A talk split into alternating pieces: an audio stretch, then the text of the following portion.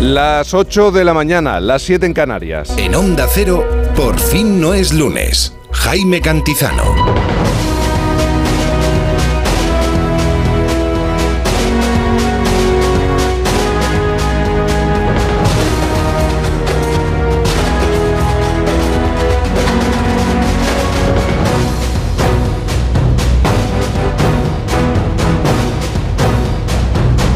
Buenos días, ¿cómo se encuentra? Bienvenido. Sí, es muy temprano, pero llega tarde.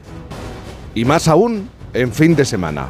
8 de la mañana, 7 en Canarias. Bienvenidos a este sábado 16 de diciembre de 2023. Esta es la cuenta atrás. Una semana para la Nochebuena. Sí. Y 8 días para Navidad. De momento estamos cruzando en esta semana el Rubicón de las cenas y comidas de empresa. Ahora que se habla mucho de construir, que en política se están construyendo, ¿verdad, Juan Diego Guerrero? Muros. No, las murallas están en las calles de las ciudades y pueblos de este país. muralla y muralla y muralla de gente que no te, no te permite pasar y sobre todo en estas últimas horas, en esta noche, donde hemos visto cómo muchos estaban de celebración, celebraciones con compañeros. No sabemos la manera de terminar. A esta hora algunos se estarán dando cuenta de cómo ha sido realmente la noche. Ah, se están despertando algunos. Sí. Si hoy sale a la calle se va a encontrar con la estabilidad que genera un anticiclón que afecta a gran parte de Europa y también a nuestro país y dejará un predominio de cielos poco nubosos o despejados. Si bien se espera abundante nubosidad de tipo bajo, con posibilidad de nieblas matinales en amplias zonas del interior. Atención especialmente en Castilla y León y Galicia temperaturas mínimas van a bajar. Por ejemplo, en Bárcena Mayor, Cantabria, en el Valle del Saja, con menos de 100 habitantes, pues ¿qué temperatura tienen a esta, a esta hora? Unos 6 grados. En Madrid 2, en Barcelona 6, en Santa Cruz de Tenerife 16, en Palma 8 grados, en León menos 2 grados, en Bilbao 8 grados, en Zaragoza 6, en Valencia 5, en Sevilla 8, en A Coruña 7 grados, en Cáceres 2 y en Pamplona, por ejemplo, 5 grados.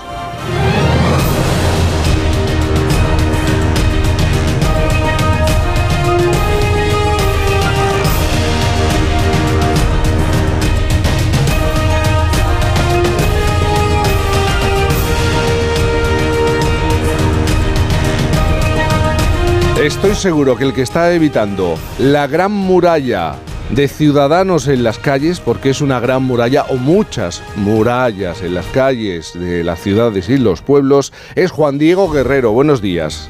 Buenos días, Jaime. También Ignacio Varela, buenos días. Buenos días, a ver si acabamos pronto y me voy a la Gran Vía a pasar la mañana, que me han dicho que está bien, que, está, muy agradable. De picnic, totalmente. Noelia Gómez, buenos días. Buenos días. Buenos días. Ignacio, ya no empezarás a salir a la calle, entiendo, o, desde hace varias semanas. Eh, sí, sí, sí, no, ya me, me he aprovisionado de todo y bueno por lo demás, como cantaba Carlos Mejía Godoy, me resisto, me resisto como gato panza arriba.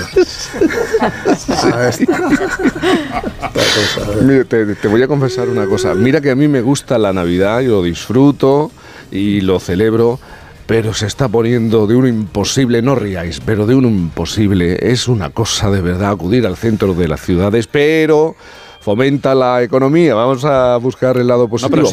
Ignacio, la, fomenta también. Ignacio compra todo, lo congela y ya ha creado, ha creado puestos claro, de trabajo. Claro. claro. claro, Lo más divertido de esto es que todos estos que están celebrando la Navidad por las calles, el 80% no creen en Dios, pero bueno. ya estamos con la estadística, Ignacio. ¿O es una opinión personal? No, no, no. Es el CIS. sí, sí, sí, sí, son los datos, vamos. Bueno, y todo esto vamos a tener una Navidad muy bonita en cuanto a política. ¿Quieres hablarnos, Ignacio, de la investidura y la convivencia, si no me equivoco, no? No. No. Pues no. Esto, ah, mira, esto es lo que me han pasado, pero fíjate. Este, pues, pues este te, ha pasado algo de semanas pasadas. Una fake news. Esto es una fake news. me han pasado una fake news. Ya, ya estáis con las bromas. Yo tenía la, tenía la intención de hablar de algo así un poquito más eh, digerible. un poco más digerible. Mira, es que, claro, me pone en tema la investidura y la convivencia. Claro, estamos hablando de algo totalmente distinto o vamos a hablar de algo totalmente distinto. Eh, quieres basarte en el informe PISA, que mide la competencia escolar en 80 países. Ahora dime que sí. Sí, por favor, sí. Bueno, quiero hablar de, quiero hacer variaciones sobre la educación de un tipo que no sabe nada de educación, pero bueno. vale. Bueno, Juan Diego Guerrero, tú no me has dicho si estás bien, si estás... Sí, sí, claro, intentando superar las barreras y los muros, como siempre, pero bien, bien, claro, eh, disfrutando del ambiente. ¿Qué te parece si vamos con, con al menos tres claves para entender la jornada? Perfecto, Jaime. La primera es, por ejemplo, el hartazgo ya de los jueces, el presidente del gobierno de los jueces, el presidente Guilarte, en las últimas horas ha dicho, déjennos en paz, lo ha dicho ya textualmente. El presidente del Poder Judicial ha estallado contra ese señalamiento a jueces que, por ejemplo, se permitía hacer la portavoz parlamentaria de Puigdemont, la señora Nogueras, mientras Puigdemont asiste al espectáculo desde Waterloo, donde suponemos que también ya tiene preparados los langostinos, a la espera de que la amnistía le permita pasarse por España tan campante. Hay un enfado monumental en los jueces. La segunda clave es que hoy el presidente del gobierno viaja a Galicia, primero va hasta Ferrol, va a las instalaciones de Navantia y luego se desplaza hasta Santiago de Compostela en un mitin en el que suponemos que va a atizar al Partido Popular porque ya ayer cogió carrerilla y se metió, pero además de lleno, con Manfred Weber, el presidente del Partido Popular, pero el europeo, no, solo eh, eh, como diría Rajoy en la entrevista con Alsina, y la europea, pues la europea también, le atizó a la, a la vertiente del Partido Popular en Europa. Y la tercera sería que Alberto Núñez Feijóo está preparando hoy una cita importante porque va a asistir mañana a esa manifestación en Pamplona en la que UPN mm, convoca a los pamploneses que no están de acuerdo con el hecho de que la alcaldesa Ibarrola vaya a dejar de serlo gracias a esa moción de censura que van a apoyar el Partido Socialista de Navarra y Euskal Herria Bildu, EH Bildu, que es el partido, Bildu, el que va a colocar eh, a su alcalde al frente del municipio de Pamplona. Mira, me está diciendo un amigo periodista que es oyente del programa, están en tu contra con esto del titular sobre el tema de Ignacio Varela. Tengo un, un, topo, no, un saboteador en este, en este equipo. Bueno, luego Ignacio hablará de la educación y de, responsables que precisamente no saben de, de educación, de, de, esta materia. Por cierto, Ignacio Varela, te quería hacer una pregunta. Se está insistiendo mucho después de conocer que el Partido Socialista apoyará a Bildu, apoya a Bildu eh, para que consiga la alcaldía de, de, Pamplona, se está insistiendo mucho desde el gobierno, desde el Partido Socialista, que es algo puntual, que sí, no va a volver a ocurrir. Sí, yo he oído esto de que esto es por los carriles bici y tal, ¿no? Eh, bueno, en fin. Eh, todos sabíamos que iba a ocurrir, todos sabíamos que estaba pactado desde hace meses y que se ocultó el pacto por, por razones de presentabilidad directamente. Yo lo que no entiendo muy bien es si algo consideras que es tan bueno y tan sano y tan productivo para los ciudadanos, ¿por qué andas escondiéndote, no? Creo que que Arnaldo Tegui debería ser recibido inmediatamente en la Moncloa, ¿no? Pero sería un paso aún más allá si hablamos no, de un por... acuerdo en Euskadi. Sí, lo que pasa es que ahí es más complicado porque el pacto entre el, pacto de gobierno entre el PNV y el, Partido Socialista pues es muy firme y tiene mucha mucha raigambre, digámoslo. Y oye, los votos del PNV son tan necesarios como los de Bildu. ¿eh? Pero pero vamos, no descartemos nada, por otra parte. El futuro. Yo lo veo, yo lo, yo lo veo menos probable. Bueno. Yo creo, que, yo creo que el siguiente paso no va a ser ese, el siguiente paso va a ser empezar a ver a los presos de ETA eh, por las calles. Nunca digas nunca jamás. Es de una... hecho, hay convocado, pretenden convocar los familiares y los presos eh, una manifestación en Euskadi importante a la vuelta de la Navidad para pedir lo que está diciendo ahora mismo Ignacio, para pedir que el gobierno eh, llegue a un acuerdo y libere a los presos. Estas y otras noticias a las 2 de la tarde, sí, Noticias Fin de Semana con, con, todo el equipo que acompaña a Juan Diego y lo soporta también a veces, ¿eh? que también... Me soporta que a diario. Que, que también pasa. Bueno, eh, ¿qué te parece si soñamos un poco? Esa noticia que te gustaría dar. Después de haber sabido, Jaime, que el número de mujeres y víctimas de violencia de género ha sido superior a 50.000 y el número de denuncias también ha superado la cifra de 50.000 en el tercer trimestre del presente año en España, y saber que este año va a ser el peor en los datos de mujeres que han perdido la vida a manos de los agresores como consecuencia de la violencia de género, me gustaría que el año que viene pudiéramos contar que al menos ha descendido esa cifra, que al menos sea inferior a la de este año, porque evidentemente soy consciente de que la cifra cero todavía no está cercana, aunque ese sería probablemente el camino. Es que lo has contado en el informativo, es una barbaridad, ¿no? Que se dupliquen las violaciones grupales, estamos hablando de jóvenes, de, de chicos eh, que no superan los 18 años, es una auténtica barbaridad. Además, un 10% de estos chavales menores de edad son los responsables eh, de las, perdón, son menores los responsables de un 10% de las violaciones. Una de cada 10 violaciones ha sido a manos de un menor de edad. Aquí hemos hablado mucho del acceso a partir de los 13 años, es la media, el acceso a, a, Internet en el teléfono móvil, un teléfono móvil inteligente por parte de los chavales y lo que representa el acceso también a todo un mundo relacionado con la pornografía, la sexualidad y la normalización de comportamientos que no son normales que llegan a ser delictivos, pero eh, claro, si a un niño le das el teléfono móvil con 13, 14 años eh, para que se entretenga, para que juegue, tiene la posibilidad de acceder a otro tipo de contenidos. Y si no estás atento, no estás pendiente, pues ya sabemos qué es lo que ocurre. Es un serio, un serio problema. Y después de todo esto, me estás mirando atentamente, Juan Diego Guerrero. Sí. Eh, te he oído poner a Mariah Carey. Yeah. ¿Cómo tienes valor? Bueno, ¿Cómo, lo, tienes, ¿cómo tienes valor? Luego he puesto una banda de jazz fantástica que se llama Flash Lo has, lo has Jazz. intentado arreglar, pero digo, ¿cómo me pone otra vez esta canción de, de Mariah? Bueno, pues me parece una canción que suene donde suene la identificas con la que Navidad. se repite como el ajo. Se repite como el ajo, sí, eso es cierto. Llevas toda la razón. ¿Qué le vamos a hacer? que nos gusta el ajo. Sí, eso, eso se nota que lo tomas. si no lo dirías, no lo sabrías. Te, Bueno. te he traído otra cosa. Sí. la, la canción, el regalo musical de hoy, que es una canción navideña y que tiene que ver con las luces. Estamos asistiendo este año, Jaime, a una auténtica pugna por a ver quién tiene el árbol más grande, por a ver quién tiene más luces y quién ilumina mejor las ciudades. Así que vamos a recordar que Jamie Cullum ya hace un par de años le compuso una canción a los que encienden la luz. Turn on the lights. Al piano y a la voz, Jamie Cullum. Another Christmas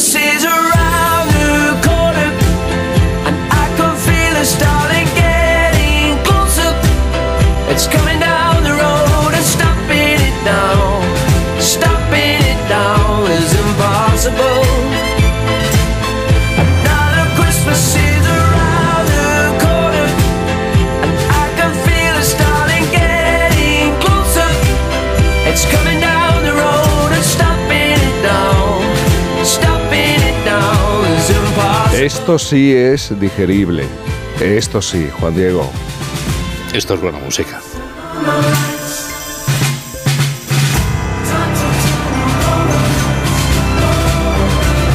Tú fíjate que hoy estoy de tan buen humor, a pesar de este trimestre en el que he estado ligeramente ocupado, que no te voy a preguntar por el Betis.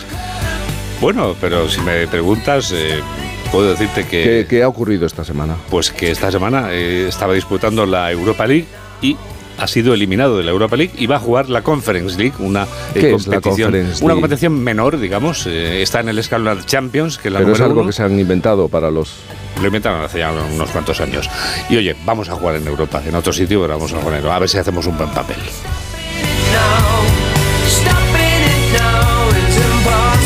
Siempre con humor, Juan Diego Guerrero.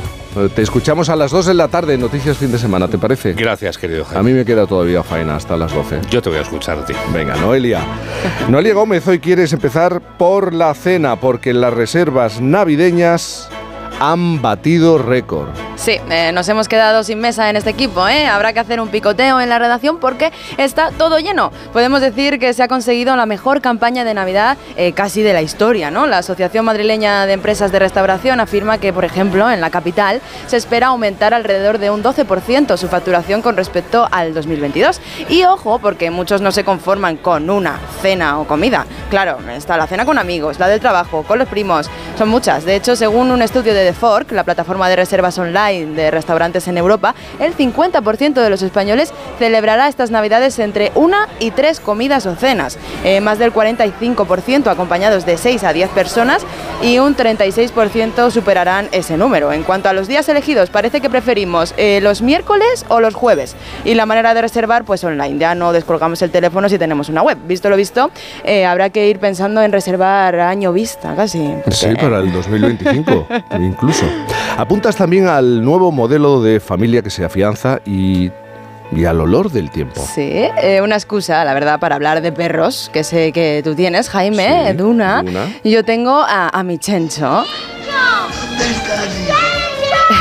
y me inspiré en este momento de la película de la gran familia, cuando el pequeño Chencho se pierde en Navidad y sus hermanos y el abuelo, interpretado por Pepe Isbert, le buscan por la Plaza Mayor, ¿no? Así que mm, sí, mi perro tiene nombre de persona, soy de esas, y es que cada vez más eh, se están convirtiendo en este concepto. Me gusta mucho. Perrijos, también están los gatijos.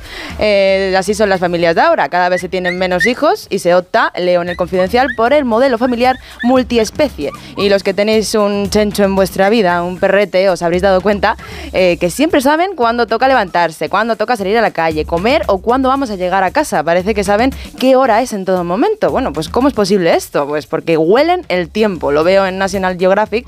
eh, la potencia de su olfato, que puede llegar a ser 100.000 veces más fino que el de un humano, es capaz de percibir el olor que dejamos, por ejemplo, cuando nos vamos de casa. Parece ser que cuando se lamen su nariz, la trufa, son capaces de, percibir esa variación de las partículas olorosas que dejamos y cuya intensidad se va atenuando con el paso de las horas. Captan si es menor o mayor y pueden saber cuánto tiempo ha pasado desde que no le hemos sacado a la calle o desde que alguien salió de casa. Y si seguimos una rutina, aprenden cómo son esos ciclos, ayudados de su gran capacidad de observación, ¿no? Para leer nuestro lenguaje no verbal, que también les dice mucho, claro. Es muy interesante y además en este programa a las 9 vamos a hacer referencia a olores. A mí me gustaría recordar que en este momento un equipo de historiadores eh, y científicos de seis países europeos está tratando de identificar y categorizar los olores más eh, comunes de la vida cotidiana en toda Europa desde el siglo XVI hasta principios del XX. Hay un, existe un proyecto que se llama ODE Europa,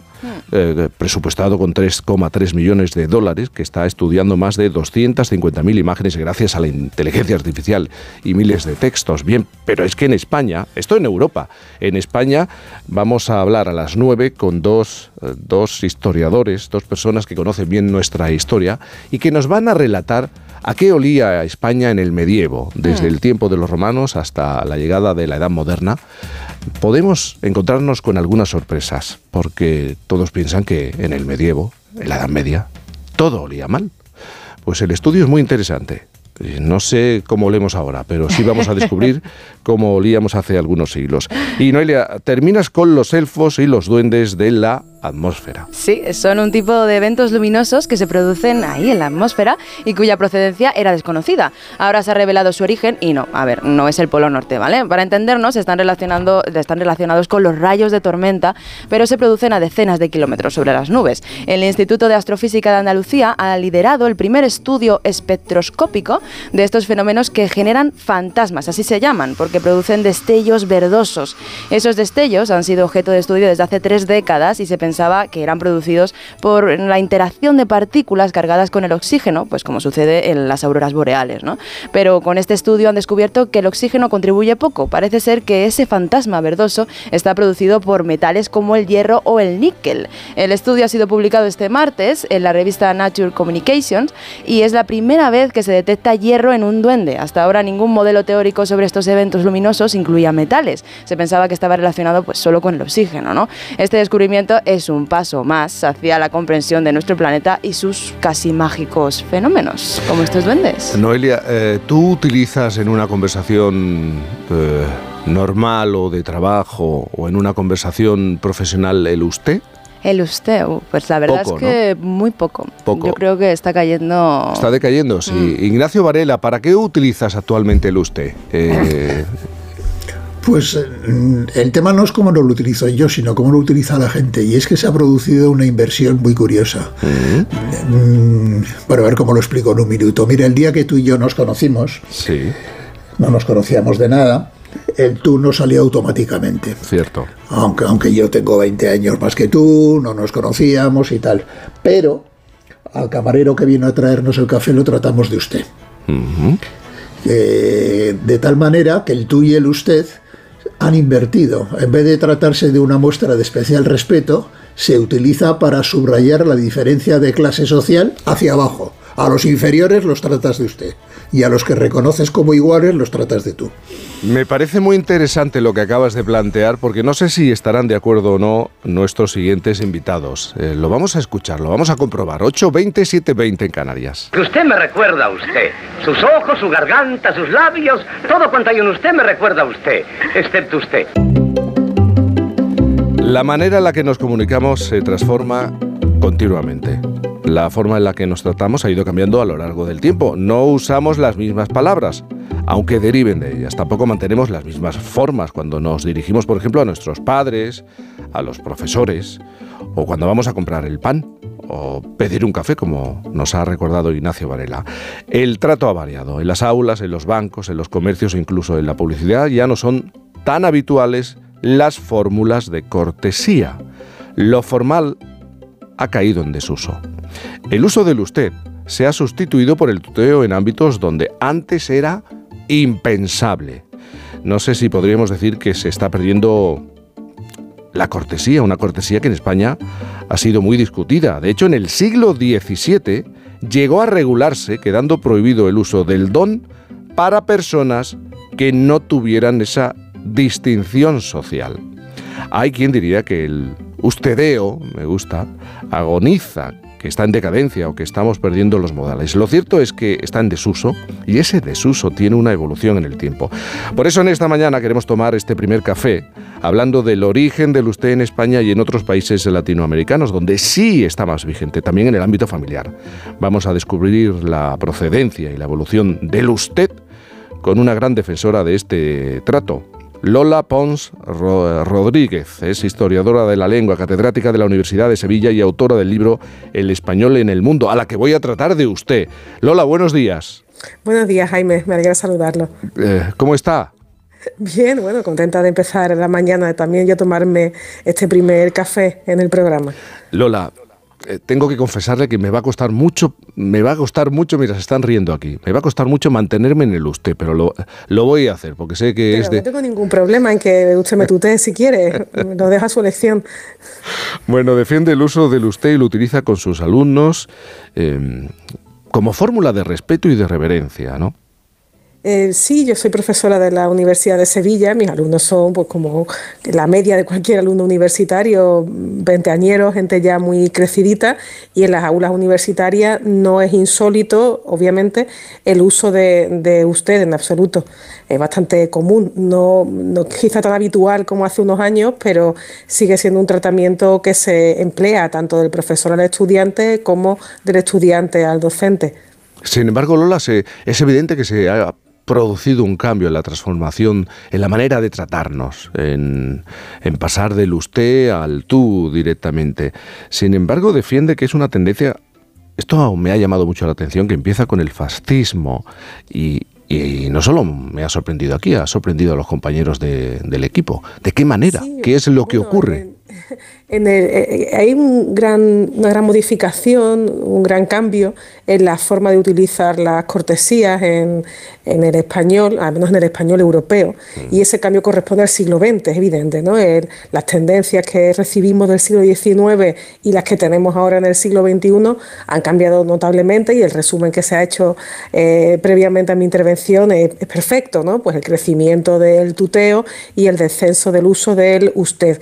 Y en eso hay un momento fundamental que es la primera mitad del siglo XX, cuando se da esa extensión progresiva del tuteo o de las formas de confianza, no solo el tuteo, sino también pues llamarte compañero, colega, etcétera. Y en eso hay un elemento fundamental que son los movimientos igualitarios de, de esta época, los fascismos, también los comunismos, que tratan a los correligionarios de de, de tú, de tuteo. En esto a veces hay una especie de vuelta, mm, en fin, un poquito ensoñada al pasado latino, donde no existían como existen en español las formas de cortesía tipo eh, usted y esa especie de eh, idealización del mundo latino hace que se prestigie mucho ese tuteo universal y eso efectivamente sí arraiga con los fascismos.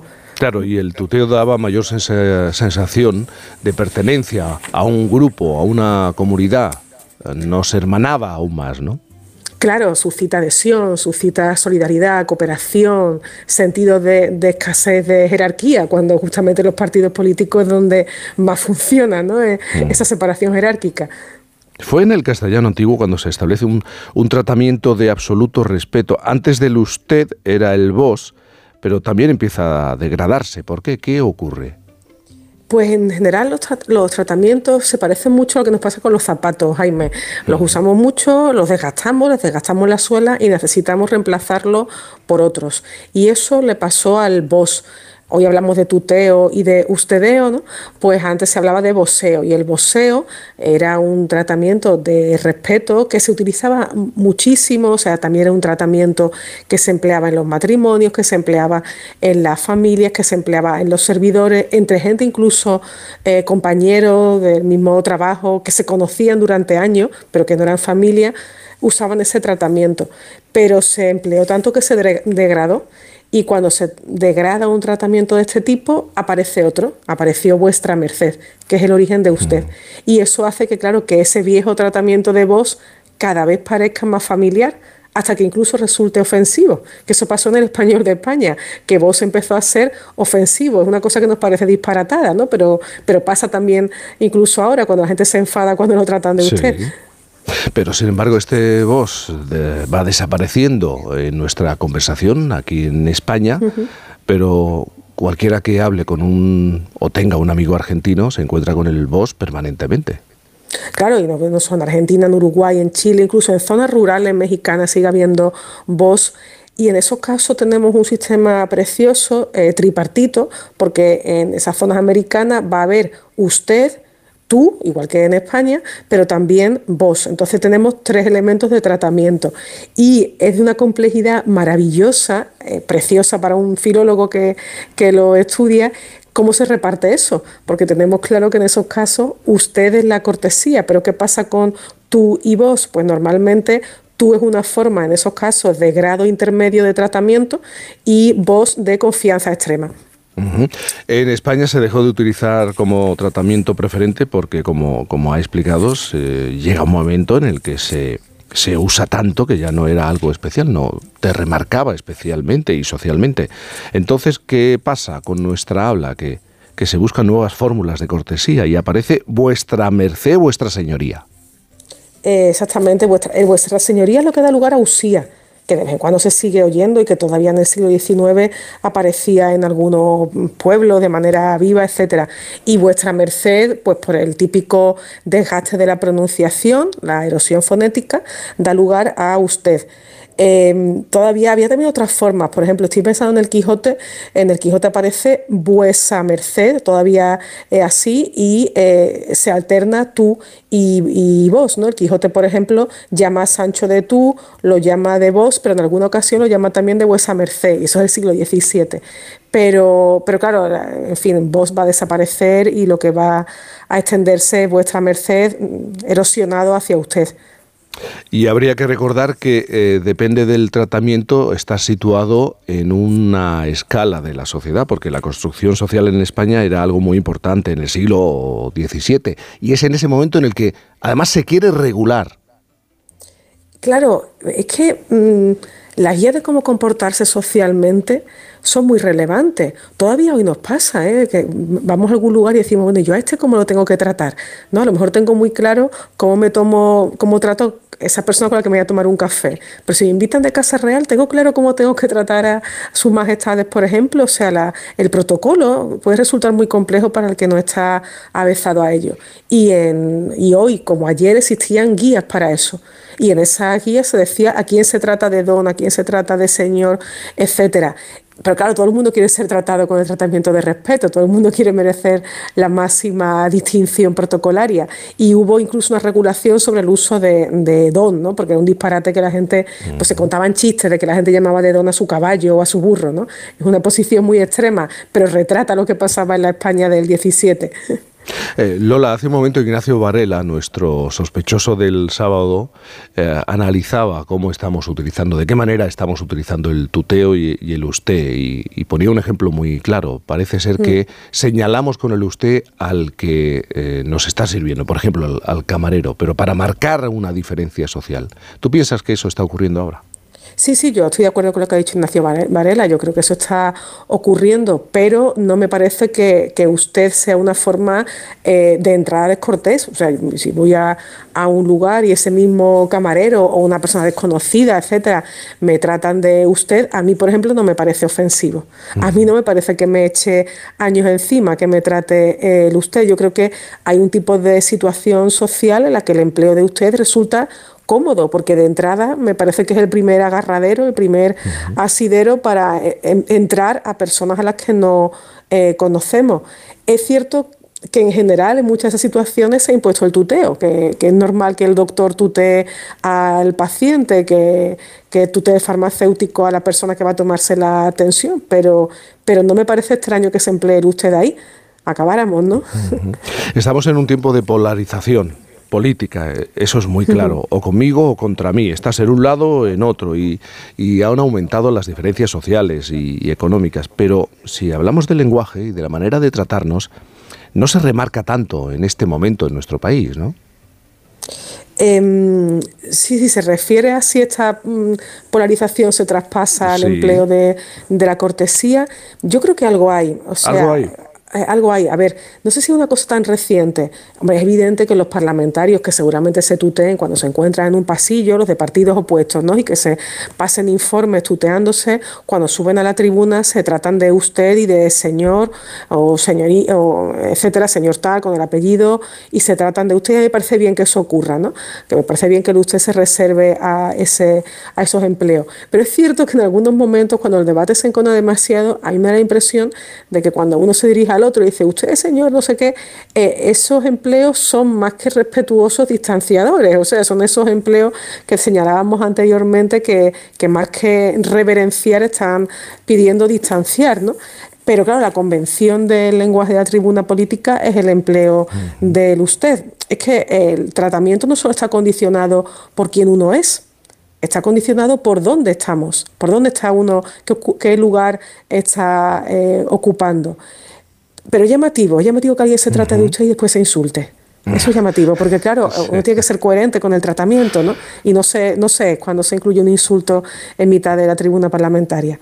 Eh, Lola, eh, en su trabajo como catedrática, como profesora de la Universidad de Sevilla, cuando le explica a los estudiantes, por favor, nos vamos a tratar de usted, eh, ¿qué argumentos emplea para que ellos entiendan que esa va a ser la fórmula para, para tratarse?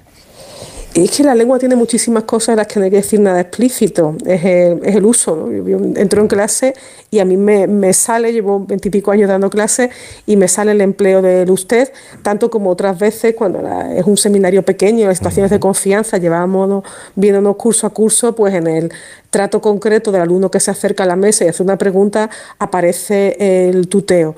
Yo en eso, en fin, soy partidaria de una cierta normalidad, porque lo que nos parece anormal a nosotros, para otros puede ser muy normal. Quiero decir, las aulas universitarias, por definición, son aulas heterogéneas, afortunadamente, y no tenemos solo alumnos sevillanos de la capital hispalense. Pues ayer estuve dando una clase de máster donde tengo alumnos colombianos, alumnos chilenos, alumnos argentinos, a los que le parece normalísimo no solo el usted, sino tratar al profesor de señor y señora, que para mí en cambio eso puede ser más sorprendente. Yo creo que hay algo que trasciende los pronombres. eh, como todo en la lengua, hay algo que trasciende la gramática, que, que- que es el uso, que es la relación. Y la gente entiende muy bien y muy rápido el usted insultante respecto al usted de respeto. Creo que eso es inmediato. Y no hace falta decirlo de manera explícita, quiero pensar, Jaime. Sí. ¿Y, por qué da la sensación que hemos dejado el usted para las personas que superan los 65 años? Es decir, a los abuelos y a las abuelas. Pues a mí me resulta llamativo, que a mí me, pasa a veces que trato de usted a alguien y se me enfadan, como cuando llamo señora a alguien y se me enfadan. No sé si es que soy muy antigua y no me considero mm, así, pero a mí, por ejemplo, eh, yo no llamo a nadie de señorita, Jaime, porque ese es un, un tratamiento, ese sí, me parece un tratamiento absolutamente machista, porque yo no me meto en saber si alguien está casado o soltero, ¿no? Si es hombre y lo mismo si es mujer. Entonces a mí alguien me da un ticket en la puerta y yo llamo señora y ahí se me pueden enfadar quizá, pero me parece un tratamiento respetuosísimo de tratar de usted y señora, quizá, bueno, pues quizá pese a la rapidez de los tiempos una es una antigua. Eh, a lo mejor para algunos oyentes no es tan importante esta cuestión, pero claro, es la puerta con la que entramos a empezamos a comunicarnos con la persona que tenemos enfrente, claro. ¿De qué manera nos dirigimos a alguien? ¿Cómo lo vamos a tratar? Tú, usted, vos. Pues eh, puede incluso cambiar el recorrido de esa, de esa conversación. Lola Pons, eh, historiadora de la lengua catedrática de la Universidad de Sevilla y autora de este libro El español es un mundo y tanto. Muchísimas gracias por madrugar con nosotros y por tomar ese primer café. Se nos ha ido. Bueno, pues muchísimas gracias de todas maneras. Ignacio, no sé si quieres decir algo más, aportar algo más después de haber oído a Lola. Sí, sí. eh, bueno, aparte de lo que he dicho antes, que es que yo creo que el usted se ha convertido en una manera de subrayar la diferencia de clase social, pero hacia abajo, no hacia arriba. Pero también pensaba lo de señorita, que antiguamente era para distinguir a la mujer casada de la soltera, y sin embargo, señorito, así que ha sido siempre una cosa peyorativa, ¿no? Ya llamarle a alguien señorito. Usted es un señorito y tal. O sea que sí, es verdad lo que ella dice, el, lenguaje es un mundo, ¿no? Y las connotaciones que van adquiriendo las, las palabras, pues cambian con el uso y de repente pues sirven para lo contrario, para lo que se inventaron, ¿no? 8.36, las 7.36 en Canarias. En un momento Ignacio Varela va a hablar de lo, bueno, de lo que tenía previsto, no, no de, de lo que tenía yo indicado en, en esta hoja. Que sí, que sí, Ignacio, tranquilo, que no nos vamos a ir atrás en el tiempo. Va a ser aquí en Por fin no es lunes. There was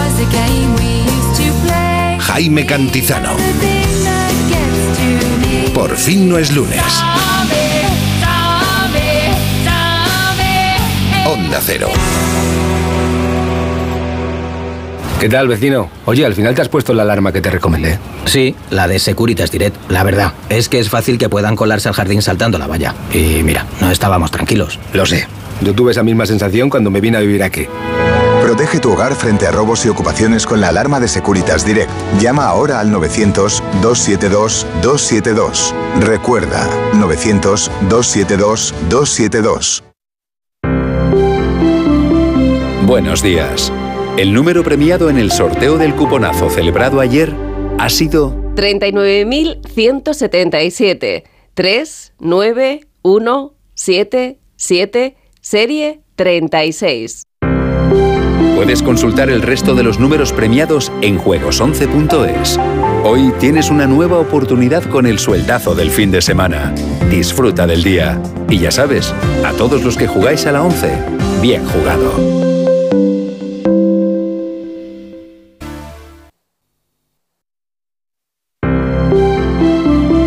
Buenos días.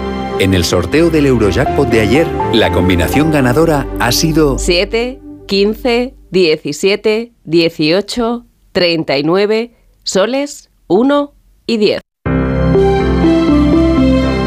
Recuerda, ahora con el Eurojackpot de la 11, todos los martes y viernes hay botes millonarios.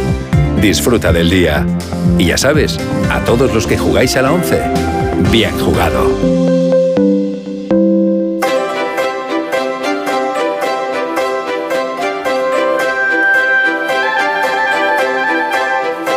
El sospechoso Ignacio Varela ha expli- ha explicado aquí en varias ocasiones que la educación es uno de los asuntos de más sensibilidad en nuestra sociedad y que el cambio de época pone en cuestión los modelos educativos tradicionales. Recientemente se ha publicado el informe PISA, que mide la competencia escolar en 80 países, y ha reaparecido la polémica sobre, sobre lo que hacemos aquí.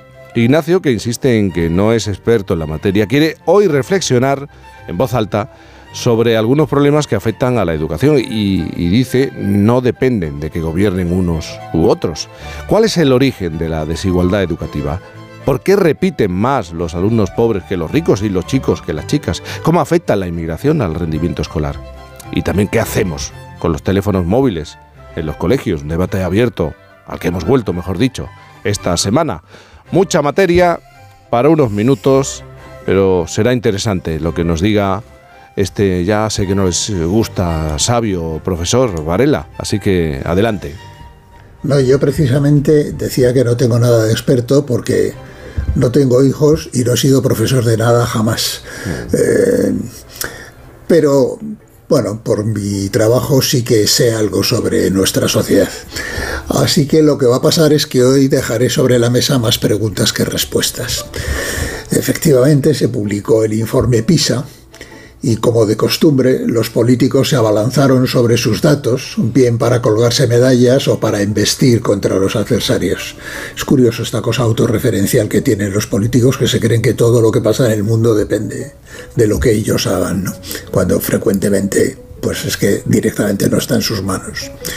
Alejandro Tiana, que sí es experto, explicó en el programa de Alsina que el informe PISA suministra números, pero no causas te dice el qué y el cuánto, pero no el cómo ni el por qué. Eso hay que averiguarlo por otras vías. Pero siempre surge una primera pregunta. ¿Por qué PISA se centra precisamente en tres materias que llama troncales, como la matemática, la lengua y las ciencias? Bueno, para esto sí hay una explicación unánime. Las matemáticas son la piedra de toque del razonamiento abstracto. Te enseñan a razonar, formular, interpretar y evaluar problemas de todo tipo. Es decir, te enseñan a pensar ordenadamente. Quizá por eso, desde los tiempos de Platón, todos los filósofos estudian matemáticas. Platón tenía un cartel en la puerta de su escuela donde decía prohibida la entrada al que no sepa geometría. La lengua indica tu capacidad de expresión y de comprensión. Un buen dominio del lenguaje te hace más competente para todo lo demás, pero si hablas y escribes como un comanche, terminarás pensando y viviendo como un comanche. Y este es un fenómeno bastante contemporáneo. Y no es posible comprender el mundo moderno sin una dotación básica de conocimientos científicos. Yo digo que una persona no puede considerarse, considerarse culta si no sabe una palabra de ciencias, aunque se haya leído 100.000 libros. Pero no está solo PISA, hay muchos estudios sobre educación. Hace unos días vi uno que hablaba de las repeticiones de curso y concluía que repiten más los pobres que los ricos y repiten más los chicos que las chicas. Bueno, en la sociedad española hay una correlación casi exacta entre la riqueza y el nivel de estudios. Con esos dos indicadores, nivel de renta, nivel de formación, los sociólogos componen lo que llaman estatus socioeconómico, que no deja de ser una forma cursi de decir la clase social. ¿Qué quiere decir esto en un país en el que la educación es universal, gratuita y obligatoria para todos hasta los 16 años? Pues en mi opinión, y ya entro en el cogollo de la cosa, quiere decir que la desigualdad educativa no se genera en el colegio, sino en la familia. Dicho a la bestia, que la formación de los hijos depende en gran medida de la de sus padres. Si naces en una familia de clase media alta, es más probable que en tu casa haya libros, que desde muy pronto te lleven al cine y al teatro, que puedas conocer la música, ir a conciertos y que viajes y llegues a la adolescencia conociendo varios países. Pero si te toca nacer en una familia de recursos escasos y tus padres bastante tienen con sobrevivir y darte de comer a diario, es más probable que ellos mismos tengan un nivel bajo de formación y que no tengas acceso desde la infancia a nada de lo anterior. Así que antes de pisar el colegio, en el punto de partida, el primer niño tiene una ventaja decisiva sobre el segundo, que normalmente es muy difícil remontar. Por tanto, repito, es la familia y no el sistema educativo lo que establece la desigualdad en el rendimiento escolar. Yo creo que es al revés. En los países como España el sistema educativo es bastante equitativo y tiende a igualar y a reducir las diferencias de origen. Ahora vamos a lo de los chicos y las chicas. Mira, está más que demostrado que la maduración de las mujeres jóvenes es más rápida que la de los hombres. Una adolescente de 15 años está más próxima a la edad adulta que su hermano de la misma edad. Se estima que en esa fase de la vida la diferencia de madurez es aproximadamente de dos años, lo que por sí mismo explicaría que el rendimiento de ellas sea superior. Ahora, ¿significa esto, llevado al terreno educativo, que hay que desmontar la educación mixta y volver a la segregación por sexos en la escuela, como preconizan algunos pedagogos de la posmodernidad? Pues en absoluto. Las ventajas de la educación mixta son infinitamente superiores a los inconvenientes y no parece funcional volver a discriminar, no parece disfuncional discriminarlos por edades tampoco. Pero lo cierto es que aquí hay un problema objetivo para el que yo no tengo la solución, ni los expertos han sido capaces de encontrarla. Y para poner la cosa más difícil, me introduciré un tercer elemento aún más escabroso. Tú miras con atención los datos por territorios y encuentras una correlación entre los resultados escolares de un territorio concreto y el porcentaje de población inmigrante en cada lugar. Eh, ya sé que la cuestión es muy resbaladiza porque parece que estoy reproduciendo el discurso de la extrema derecha que suele usar esto como argumento en su discurso xenófobo, pero ellos no usan honestamente el dato, lo manipulan. Y yo trato de precisamente de desmontarlo. Mira, Castilla y León lleva mucho tiempo encabezando el ranking de rendimiento escolar de España. Bueno, supongo que lo harán bien, pero Ayer mismo su consejera de Educación decía en el Confidencial que, entre otros factores, decía, aquí tenemos solo un 6% de población extranjera, mientras en Cataluña es el 16%. Y resulta que el Reino Unido, que es un país rico y tiene algunas de las mejores universidades del mundo, pero también es el país europeo con más población extranjera, presenta resultados bajísimos en rendimiento escolar. Por tanto, es obvio que la población inmigrante en los centros escolares afecta negativamente al rendimiento medio y negar eso sería directamente una estupidez. Pero eso no sucede porque sean inmigrantes, sino porque son pobres. Vuelvo una vez a lo anterior, una vez más. Y por serlo, por ser pobres, llegan al colegio con grandes carencias formativas, empezando por la del idioma. El hijo del embajador del Camerún, no tendrá ningún problema de rendimiento en un colegio español. Al revés, probablemente superará a sus compañeros españoles porque su formación de base será mejor. Pero el hijo de una familia de ese mismo país que llega a España en una patera, ese sí tendrá problemas. Es posible que ni siquiera esté bien alfabetizado. Por tanto, de nuevo, el problema no es de nacionalidad y mucho menos de raza o de religión, sino de riqueza o pobreza. Yo no tengo la solución para eso. Sé que no es una solución ignorar el problema, como hacen algunos políticos, y tampoco lo es frenar las corrientes migratorias como proponen otros, porque eso sería como poner puertas al campo y además, como hemos explicado aquí muchas veces, necesitamos a los inmigrantes para que esta sociedad no se muera de vieja. Como ves, más preguntas que respuestas. Por cierto, también está sin solución la paradoja de que por un lado, es fundamental adiestrar a los niños en el conocimiento y en el manejo de los instrumentos tecnológicos y a la vez estamos hablando de prohibirles el uso de los móviles durante la jornada escolar. Antes, cuando hablabas, me venía a la cabeza una frase de Jonathan Haidt que dice, hemos sobreprotegido a los niños en el mundo real y los hemos desprotegido en el mundo virtual. Así que todo esto es mucho más complejo que fijarse en el partido que gobierna en cada sitio para repetir tópicos y distribuirse estacazos entre partidos. Bueno, pues unos gobiernos serán más eficientes y otros menos, pero desde luego desde ahora te digo que no existe un gobierno de derechas o de izquierdas que se dedique deliberadamente a deteriorar la educación o la sanidad aunque solo sea porque esos temas son de los que te pueden hacer perder unas elecciones y todos ellos lo saben perfectamente.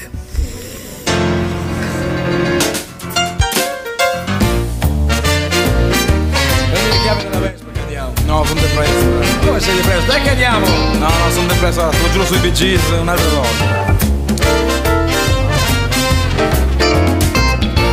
Estás hablando al final de hace, hace 50, 60 años en este país la brecha era entre los que tenían acceso a los estudios y los que directamente eran analfabetos. Ahora esa brecha es entre los que tienen las posibilidades, las máximas posibilidades o buenas posibilidades de estudiar y de formarse y los que tienen que quedarse con, con lo mínimo. Y esa es la brecha. No, yo creo que la brecha, eh, a ver, todos tienen la posibilidad de formarse. Por eso he dicho, bueno, ¿qué pasa en un país en el que la educación hasta los 16 años es universal y para todo? Yo lo que sostengo es que la desigualdad en la, edu- en la formación de las personas no se genera en los centros educativos ni en el sistema educativo. Depende de la familia en la que, de la que procedes. Es decir, no tiene nada que ver vivir en una familia rodeada de libros, donde se leen revistas y periódicos, donde tus padres, como digo, te llevan al cine o al teatro, donde te, te llevan a- de viaje al extranjero, de vacaciones, que en una familia, bueno, es que sencillamente pues eh, tiene un nivel económico completamente escaso y bueno, pues, pues tus propios padres tienen un nivel de formación eh, mucho más bajo.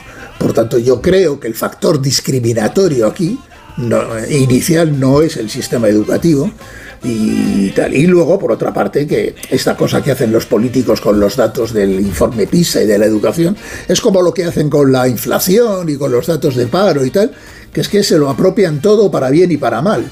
¿eh? Si un territorio sale eh, bien en el informe PISA, pues en el, el del gobierno autonómico de turno eh, se, mm, se tira flores y los adversarios eh, en el territorio que sale mal van contra él, como si todas estas cosas dependieran exclusivamente de lo que hacen los políticos. Es mentira.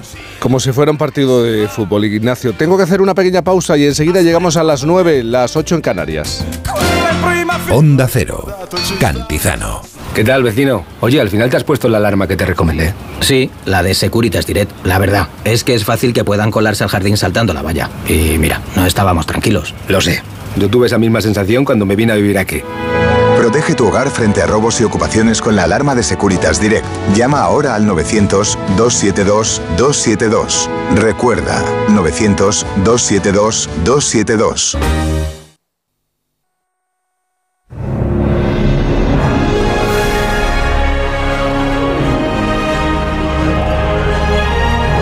Sospechoso Ignacio Varela, te tengo que decir, hasta el próximo fin de semana ya estaremos plenamente en el tiempo de Navidad, sí, sin urticaria, sin reacción. No, no, no me hagas sufrir, por Dios. Sí, no, no, no, algo dulce te diremos. Ya sabes que Isabel algo dulce te dirá, incluso te enviará. Así No, pero que si, es, si es todo lo contrario, si en esta época lo que pasa es que los índices de glucosa en sangre suben de una manera escandalosa. ¿no? sí, nos ponemos enfermos, algunos más que otros. Ignacio, un abrazo grande, cuídate mucho. Muchas gracias, Jaime, hasta luego. Llegan las noticias a la sintonía de Onda Cero.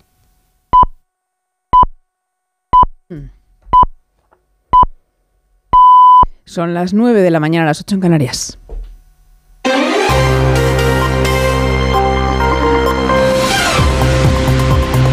Noticias en Onda Cero.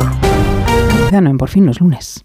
Como el perro y el gato. Como siempre, como todos los fines de semana, dispuestos a pasar un buen rato charlando de esos buenos amigos que son los no racionales que conviven con nosotros en nuestros hogares. Todo sobre las mascotas con Carlos Rodríguez. Sábados a las 3, domingos a las 2 y media de la tarde y siempre que quieras en la app y en la web de Onda Cero. Patrocinado por Menforsan, los especialistas en cuidados, higiene y cosmética natural para las mascotas. Te mereces esta radio. Onda Cero, tu radio.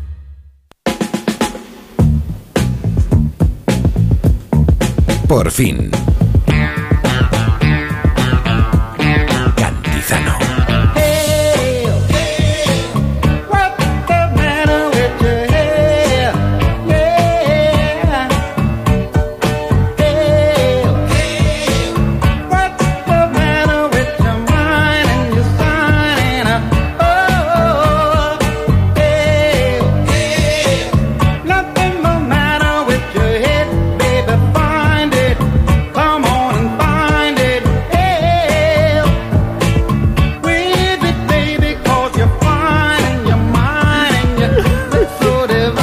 González.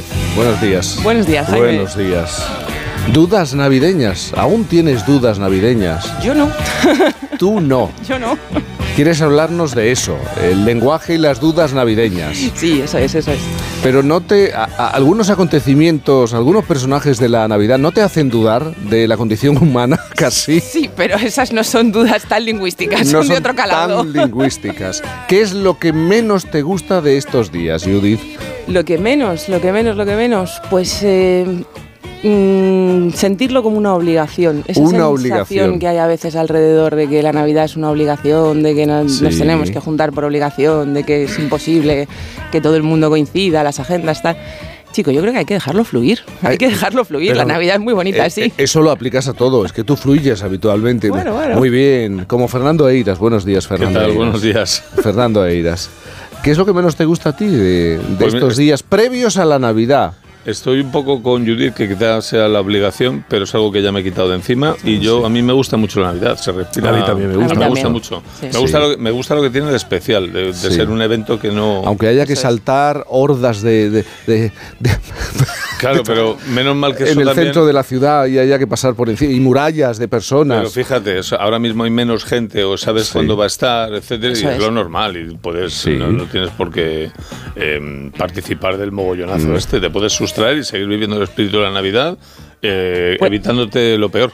Puedes encontrar pequeños remansos. ¿eh? Yo el otro día, eh, la semana pasada, eh, volvía, la verdad que a deshora, eh, con la moto por la calle, o sea, Sí. mm, cerca de la calle Alcalá, o sea, de la Puerta de Alcalá, Madrid, que además sí. tiene una iluminación preciosa Sí, es esa verdad. calle. Sí. Y no sé, pues era un típico martes ya bastante tarde por la noche y me di un pequeño placer que hago a veces, que es cuando no hay nadie, que de pronto no tienes nadie en los Haces el carriles. caballito, vas puedes en ir a- dirección contraria. No, puedes ir haciendo como mini S y era precioso con las Ah, luces. Yo lo he hecho claro. alguna vez con la bici, alguna vez en la castellana cuando está cortada o algo así. Y me pareció un y a ti momento ya no te precioso. para la policía porque te conoce de este programa. Y ya me dejan pasar, Jaime. y ya te- Ya está Judith esto- haciendo la serpiente otra vez. Claro, déjala que luego estará pensando algo. La S minúscula está haciendo. La S minúscula. Y Fernando, pero no me has dicho qué es lo que no te gusta especialmente de la Navidad. No, pero no hay nada así que especialmente no o me de guste. o sea, las el- cenas de empresa. La- de las cenas de empresa, no a mí no me gustan mucho las cenas de empresa, me- cuando son grandes las empresas. Me gustan las cenas de empresa cuando son chiquititas, Sí. Estamos bien, bien, bien avenido y eres no sé cuántas personas, te haces una cenita así humilde Sí. y me gustan mucho. De las cenas de empresa, así en líneas generales, eh, creo eh, que hay que tener, por las que he tenido esta semana, mm, los dueños presidentes de las empresas. eh, cuando cogen el micrófono tienen que saber qué van a decir. Los, los jefes. Por favor. Un guion, un guionista. Por, por favor. Por favor, porque es si es peligroso que Puri la de cuentas o Martínez el de almacén se cojan una papa que flipas, es muchísimo más peligroso que el señor presidente de, la empresa coja el micrófono y no sepa dónde va. Durante 15 minutos, nadie sepa exactamente cuándo se lo va a soltar. Y luego he descubierto otra cosa muy curiosa en estas cenas de empresa, que son los pelotas. Los pelotas se, se sitúan en primera fila cuando el presidente cla. no sabe la cla, no sabe qué va a decir, piden silencio y aplauden cosas que dices "Mm, exactamente, o sea, no, no es para silbarle, exacto, la, la V, sí, la V. Y dices, no es para silbarles ni nada, vamos a hacer eso, pero bueno, un poquito te compones y ya está, pero no hay por qué mostrar cierta efusividad porque no es un discurso de JFK lo que está hablando este hombre, ¿sabes? No es Ricardo En III, Berlín. no es Ricardo III, no es Braveheart. JFK en Berlín. Es un señor mamao que ha perdido toda la compostura y esto es todo lo que te voy a decir.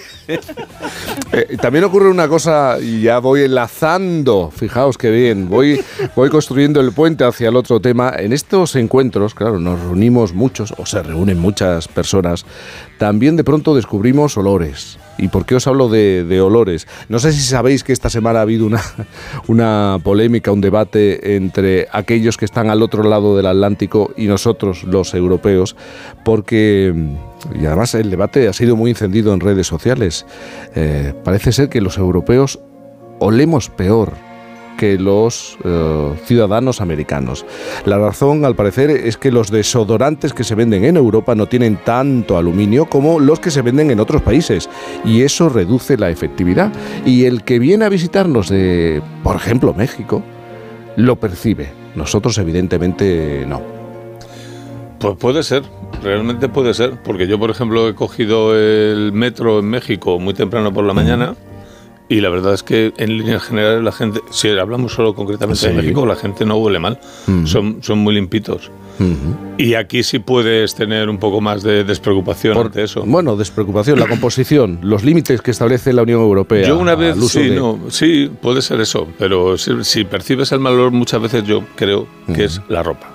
La ropa. Creo que hay que tener en cuenta que aunque tú te hayas duchado, si te sigues poniendo el mismo jersey que hace Sí. cinco meses, eh, la ropa es una cuestión complicada de, de llevar con dignidad por mucho que te hayas duchado si está sucia, es verdad. Bueno, pues esto de los olores, hay personas que tienen una enorme sensibilidad a los olores. Yo soy uno de ellos. Yo también. Yo, eh, esté griposo, esté enfermísimo, esté taponado, esté atascado. Hueles el guisante, Es- hueles el guisante. Totalmente. Vamos a hablar de olores en nuestra historia.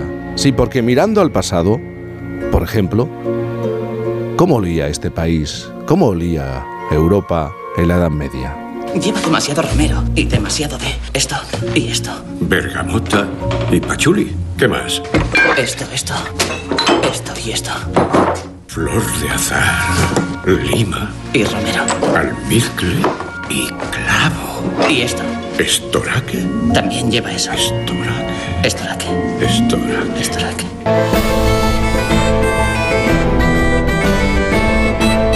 Se nos explicó, decía, que la Edad Media fue una época oscura, sucia, maloliente. Las películas y las novelas nos han hecho creer que la Europa del medievo desprendía eh, fluvios pestilentes, que sus gentes estaban desprovistas de higiene y que sus calles, embarradas, insalubres, estaban llenas de basura. Pero nada más lejos de la realidad. Ni Isabel, la católica, olía mal, ni los musulmanes eran más limpios. Son falsos mitos y, falsas creencias. Los restos arqueológicos y los textos documentales dicen otra cosa. Y a ellos han acudido dos españoles que después de una ardua tarea de investigación han publicado un ensayo histórico llamado El olor de la Edad Media, salud e higiene en la Europa medieval. Una obra descomunal de más de mil páginas en las que analizan y divulgan mil años de historia de la higiene en el viejo continente, desde el ocaso del Imperio Romano de Occidente hasta el siglo XV. Los encargados de mostrarnos un medievo mucho más limpio de lo que pensamos son Javier Traité, historiador, escritor y guionista, y Consuelo Sanz de Bremont, entomóloga, escritora y divulgadora histórica. Javier Consuelo, buenos días. Hola, buenos Hola, días. buenos días. Buenos días. En esta mañana vamos a desmontar algunos mitos, ¿no? Vosotros, por cierto, os tengo que preguntar sobre esta, esta polémica que ha surgido esta semana. No sé si tenéis algún dato, ya sé que, os- que habéis estudiado profundamente mil años de historia en, en el viejo continente sobre el olor de los europeos y el olor de los americanos y, claro, relacionado con el uso de los desodorantes, las limitaciones a ciertos componentes químicos eh, en Europa que no tienen nada que ver con lo que ocurre en el continente americano. No sé si queréis aportar algo sobre esto o preferís quedaros en el medievo, que es lo que habéis estudiado. Podemos, podemos aportar, ¿eh? porque Sí. hemos encontrado muchas veces, eh, ¿verdad, Consuelo? Como hay un elemento, un elemento subjetivo importantísimo en cómo se perciben los olores de los demás. Es decir, más allá de una cuestión del tipo de desodorante que se pueda usar o, por ejemplo, las condiciones climáticas de cada sitio, porque no es lo mismo, por ejemplo, pues Noruega que México, eh, en cuanto al clima, lo que se suda, etcétera. Eh, hay una cosa que es una tónica muy curiosa en la historia que aparece constantemente es cómo unos critican el olor de otros, cómo los musulmanes critican el olor de los cristianos, cómo los cristianos critican el olor de los judíos, pero cómo los japoneses mm, criticaban el olor de los, de los europeos. Es decir, que siempre el olor de gente de otras culturas, de otros entornos, resulta chocante y hay una parte con un componente subjetivo y cultural fortísimo en esta percepción. Y esto lo vimos en la pandemia incluso, que hubo quien acusó, creo que era desde Países Bajos, acusaron a los italianos de ser más sucios. O sea que esta guerra es una cosa que, que nos acompaña desde hace mucho tiempo. Una sí. guerra histórica, pero es muy interesante, ¿eh? porque eh, usando el olor también se marca al contrario, ¿no? Se señala al contrario a lo largo de la historia. ¿No, Consuelo?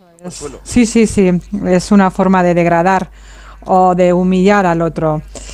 Y el tema de los desodorantes que habéis comentado con que por lo visto lleva aluminio es curioso porque tenemos hoy actualmente un desodorante que no necesita ese producto, que es la piedra de alumbre.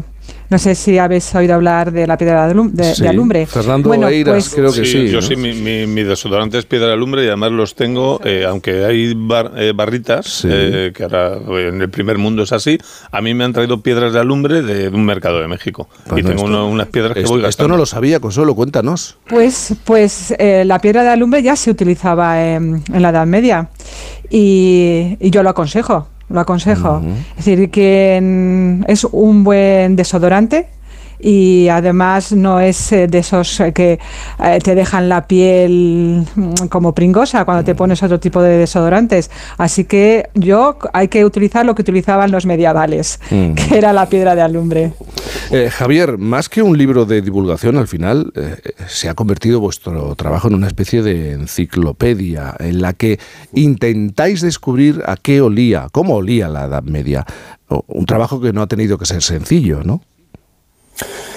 Pues no, la verdad es que no, la verdad es que empezamos el libro un poquito, bueno, vamos a hacer un libro para poner un poquito ya bien puesto en todos los temas de y cuando nos dimos cuenta en la trampa que nos habíamos metido nos quedamos de piedra, porque claro, es que es un tema amplísimo, porque no se trataba de decir, pues mira, aquí tenían unos baños, aquí ponían unas letrinas, era cómo organizaban realmente, cómo pensaban la higiene, cómo pensaban que ello afectaba a la salud, cómo lo gestionaban en el campo, en la ciudad, las diferentes culturas de la Edad Media, porque decimos la Edad Media, pero claro, no es lo mismo siglo VIII en Península Ibérica que siglo XII en Alemania. Las cosas cambian mucho en el tiempo y en el espacio. Eh, las culturas, bizantina, islámica, judía, eh, digamos que era un panorama bastante complicado que luego ya se complicaba todavía más al volver a lo personal. Y ya no solamente las calles, sino la- los cuerpos, los dientes, la cabeza. Era un tema realmente amplio y bueno, pues queríamos hacer al mismo tiempo, pues eso, una obra que fuera muy accesible al público, que fuera de, de- de- de- para el público general, pero que al mismo tiempo pues fuera un poquito enciclopédica y que cualquiera pudiera acudir a decir, bueno, para este tema en concreto, ¿qué, qué es lo que hay? Y poder ver un poquito cómo es el, el panorama actual de la investigación, porque es que hay mucha investigación al respecto. Consuelo, son mil años de historia. Eh, podemos hablar de olores característicos. Es verdad que era una sociedad rural en la que supongo que eh, la presencia de, eh, del olor a animal, a estiércol y al humo de leña eh, era lo que mm, era el día a día, ¿no? El olor, sobre todo, va a ser a animales. Eh, sobre, eh, tenemos a las mulas, a los asnos, incluso a los caballos. El humo, hay que tener en cuenta que la gente tenía eh, constantemente encendidas las chimeneas o trabajaban en el campo y, y había fogatas. Y lógicamente la gente que trabajaba eh, olería a sudor. Pero hay que tener en cuenta que ese sudor eh, pensamos que es diferente al, al- el olor. El olor del sudor es diferente al olor de ahora, porque la alimentación es distinta y eso es fundamental. Claro.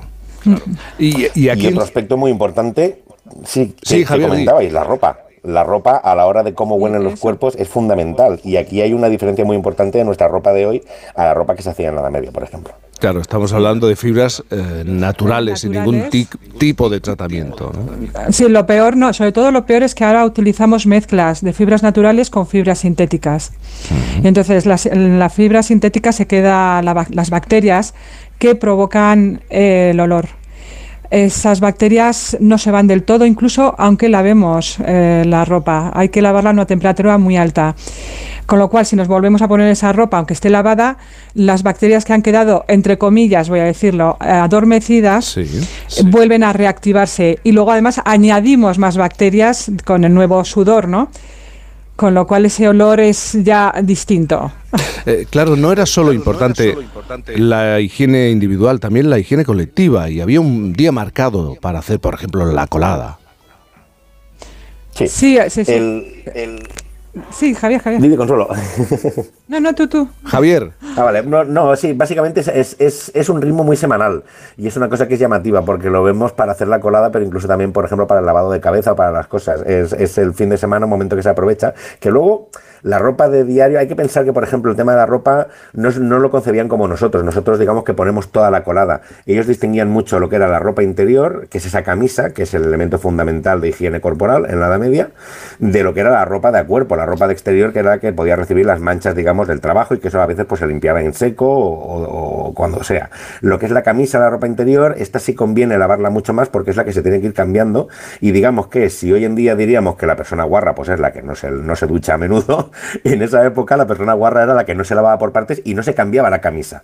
Es decir, por la noche el gesto cotidiano de lavarse en la Edad Media es llegar a casa, quitarte la ropa, quitarte la camisa, lavarte por partes y esa camisa ponerla a airear y al día siguiente o ponértela o aireada o ponerte una nueva mientras la otra se va lavando. Y Consuelo, lejos de lo que pensábamos o lo que nos han explicado, en las ciudades existían normas para evitar la concentración de basuras y excrementos. No, no es aquello de, pues lo dejo aquí o lo tiro aquí. Sobre todo lo del aguabá, que eh, enseguida todos nos viene la- a, a la, a la cabeza, ¿no? Ah, bueno, eh, sí se daba eh, lo de tirar el agua por la ventana. Ah, Pero en siempre- determinados momentos del día, ¿no? No era... Era obligatorio hacerlo por la noche. Eh, la gente piensa que eran las, los contenidos de los orinales. Había gente que lo hacía, lógicamente, como hoy en día hay gente también sucia. Bueno, esos, eh, la- yo, la conclusión que hemos llegado Javier y yo es que era el agua que se utilizaba ah, para la limpieza de la casa. Eh, lógicamente la gente necesitaba tener su casa confortable. El confort doméstico, siempre nos, nos olvidamos de- del confort doméstico.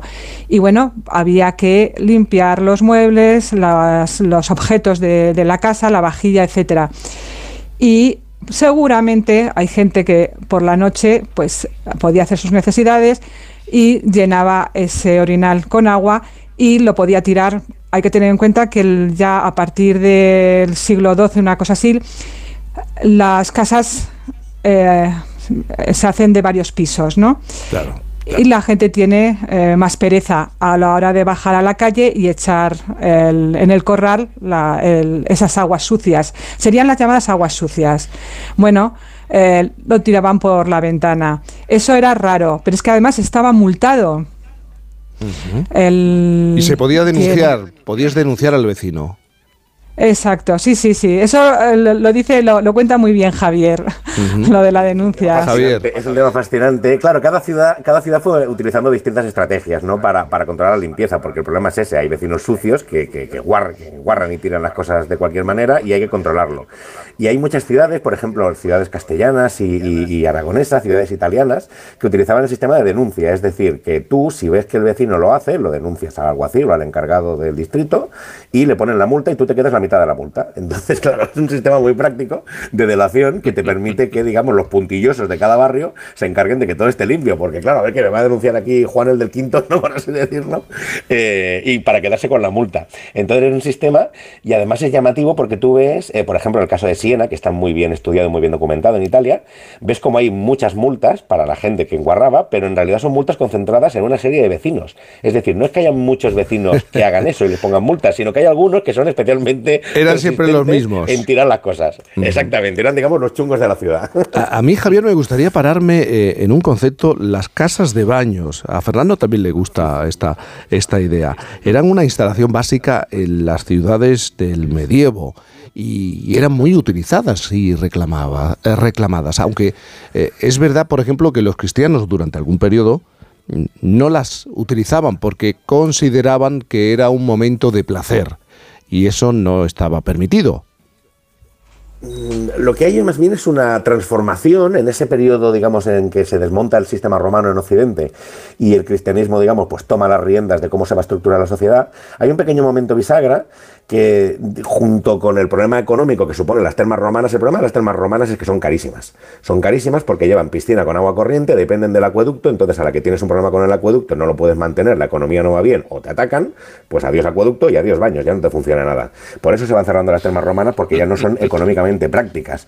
Eh, pero claro, primero los germanos tenían sus casas de baño, que eran casas de sauna, pequeñitas, pero casas de baño comunal.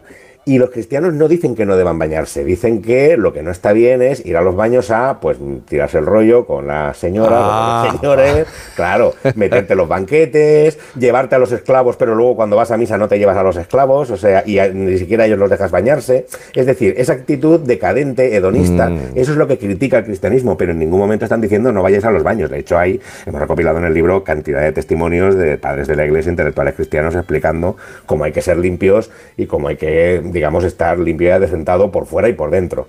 Entonces, ahí es donde, digamos, viene esa confusión. Una vez ya, digamos, la sociedad se va estructurando a lo largo de la Edad Media, eh, y esas ciudades vuelven a crecer, las encontramos por todas partes, pero desde la Alta Edad Media hay casas de baños por todas partes y se vuelven indispensables. Hay una cosa que es muy llamativa en los documentos castellanos, por ejemplo, cuando hablan de, cosas que hay en una ciudad o de un barrio, siempre dicen la, la- trilogía, ¿no? Dicen, eh, tiene que haber horno, eh, molino e baño. Siempre, siempre, siempre, siempre, en todas partes tiene que haber la- el equipamiento básico es un molino, un horno y un baño. Entonces ahí es donde te das cuenta realmente de la importancia que tenía para la comunidad esta, esta casa de baños que está donde, donde iba to- absolutamente todo el mundo. Como importantes eran los monasterios. ¿Cómo era la limpieza en estos, en estos centros? Consuelo. Pues la, la limpieza era fundamental. Y esto ya viene desde la época tardantigua, cuando eh, surgen estos, estos monasterios y sobre todo también los hospitales. Ah, se exigía por parte de, de los eh, responsables de los monasterios, tanto masculinos como femeninos, eh, una limpieza no solamente de los enfermos, hay que tener en cuenta que el lavado de pies era lo primero que se hacía, era una ablución además, una ablución cristiana, que viene además de, también del mundo judío, y eh, también se exigía una limpieza de la ropa blanca, porque también nos olvidamos no solamente de la ropa de a cuerpo, sino de la ropa blanca, las sábanas, las toallas, las, las almohadas. Y estas tenían que estar limpias. Las habitaciones en esos monasterios donde van los peregrinos, los enfermos, etcétera, tienen que ser amplias y tienen que estar aireadas. Y los domingos, lo tenemos en algunos monasterios, era cuando se tenía que lavar esas- esa ropa blanca o la ropa de los enfermos y también repararla. Entonces, era fundamental, era fundamental. Eh, Javier, vamos a desmontar tres mitos más, si te parece. Los hombres y las mujeres de este periodo no se lavaban los dientes. Uf. Mm, Desmontadísimo, desmontadísimo y quizás es uno de los que tenemos men- más, más, más clavados, ¿no? Nos imaginamos siempre esas dentaduras medievales horribles, podridas, negras.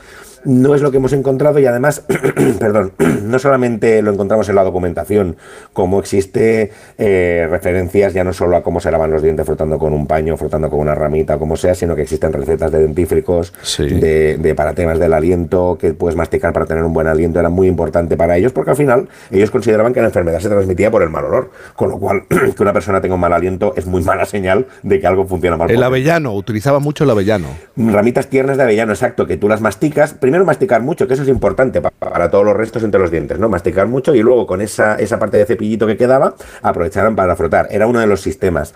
Pero es que sobre todo lo que encontramos es que se han hecho estudios eh, cuantitativos arqueológicos con, con restos de dentaduras medievales y se han encontrado cosas muy interesantes. Por ejemplo, caries. Apenas había caries, era una dolencia que afectaba muy poco porque era una dieta muy pobre en azúcares, em, además el pan era muy vasto. Y lo que sí que tenía la gente del medievo era mucha atrición, mucho desgaste en los dientes por el trabajo dental y por las piedritas que podía haber a veces en la harina. Entonces, claro, no había mucho surco donde podían saber, digamos, haber caries en las muelas, así que no es un problema que tuvieran demasiado, demasiado grave. Claro, cuando lo tenías ya podías darte por, por jorobado porque una caries en aquella época era complicada y, vamos, y en época romana también. Dos más. Pero luego, sí. Las mujeres no se depilaban.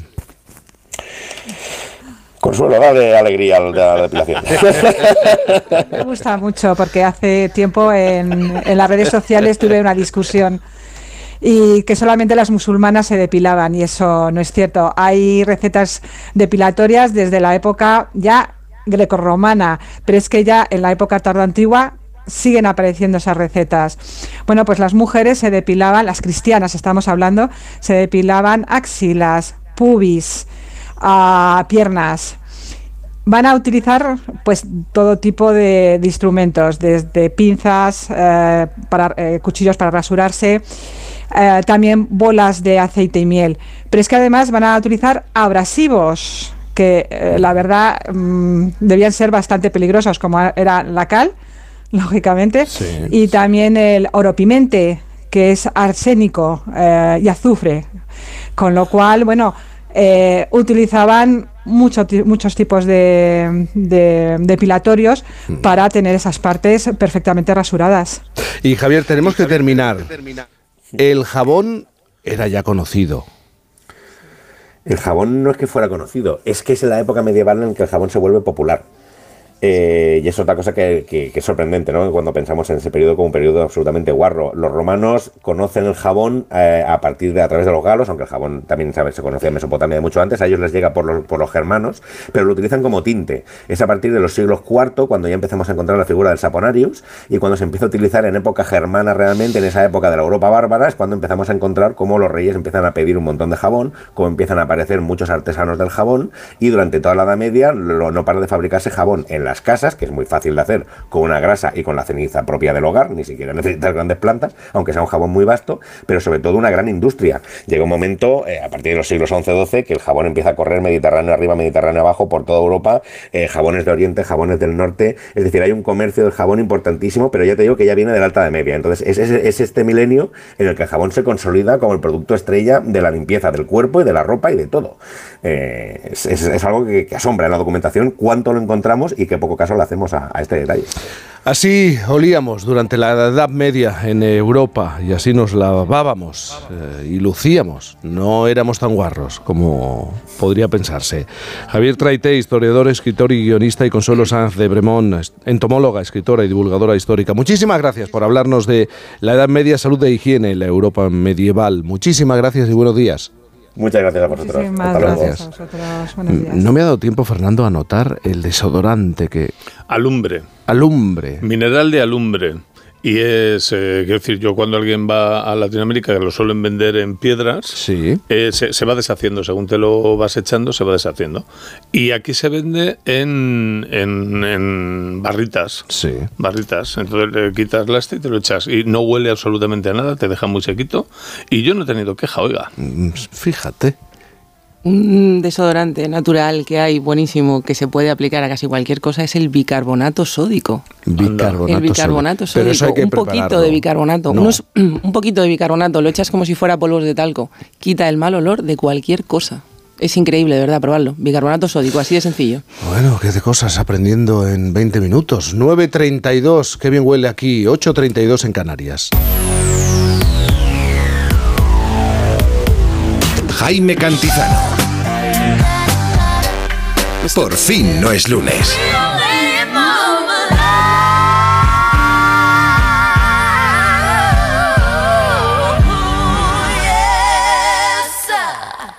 ¿Qué tal, vecino? Oye, al final te has puesto la alarma que te recomendé. Sí, la de Securitas Direct. La verdad, es que es fácil que puedan colarse al jardín saltando la valla. Y mira, no estábamos tranquilos. Lo sé. Yo tuve esa misma sensación cuando me vine a vivir aquí. Protege tu hogar frente a robos y ocupaciones con la alarma de Securitas Direct. Llama ahora al 900-272-272. Recuerda, 900-272-272. Pues fíjate, el día que el barco pesquero salió del puerto, la suerte quiso que en él fueran también Rubén y Yago. Y aunque llevemos más de cuatro meses en medio del océano, al otro lado del mundo, ellos me hacen sentir un poco más cerca de casa.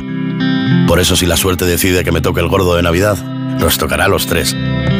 No hay mayor suerte que la de tenernos. 22 de diciembre, Lotería de Navidad. Todavía estás a tiempo de compartir un décimo. Loterías te recuerda que juegues con responsabilidad y solo si eres mayor de edad. Esta Navidad ahorra eligiendo 3x2 en más de 2.500 productos. Como en todas las masas refrigeradas Buitoni. Comprando dos, la tercera te sale gratis. Hasta el 31 de diciembre en Carrefour, Carrefour Market y Carrefour.es. Carrefour, la mejor Navidad al mejor precio. Gracias al proyecto Urban Coronación y Fondos FEDER, Moguer ha revitalizado espacios públicos degradados y mejorado la accesibilidad a los servicios públicos y la conexión peatonal con el centro histórico. Invertimos 600.000 euros para la inclusión social. Fondos FEDER, una manera de hacer Europa. Y te gusta.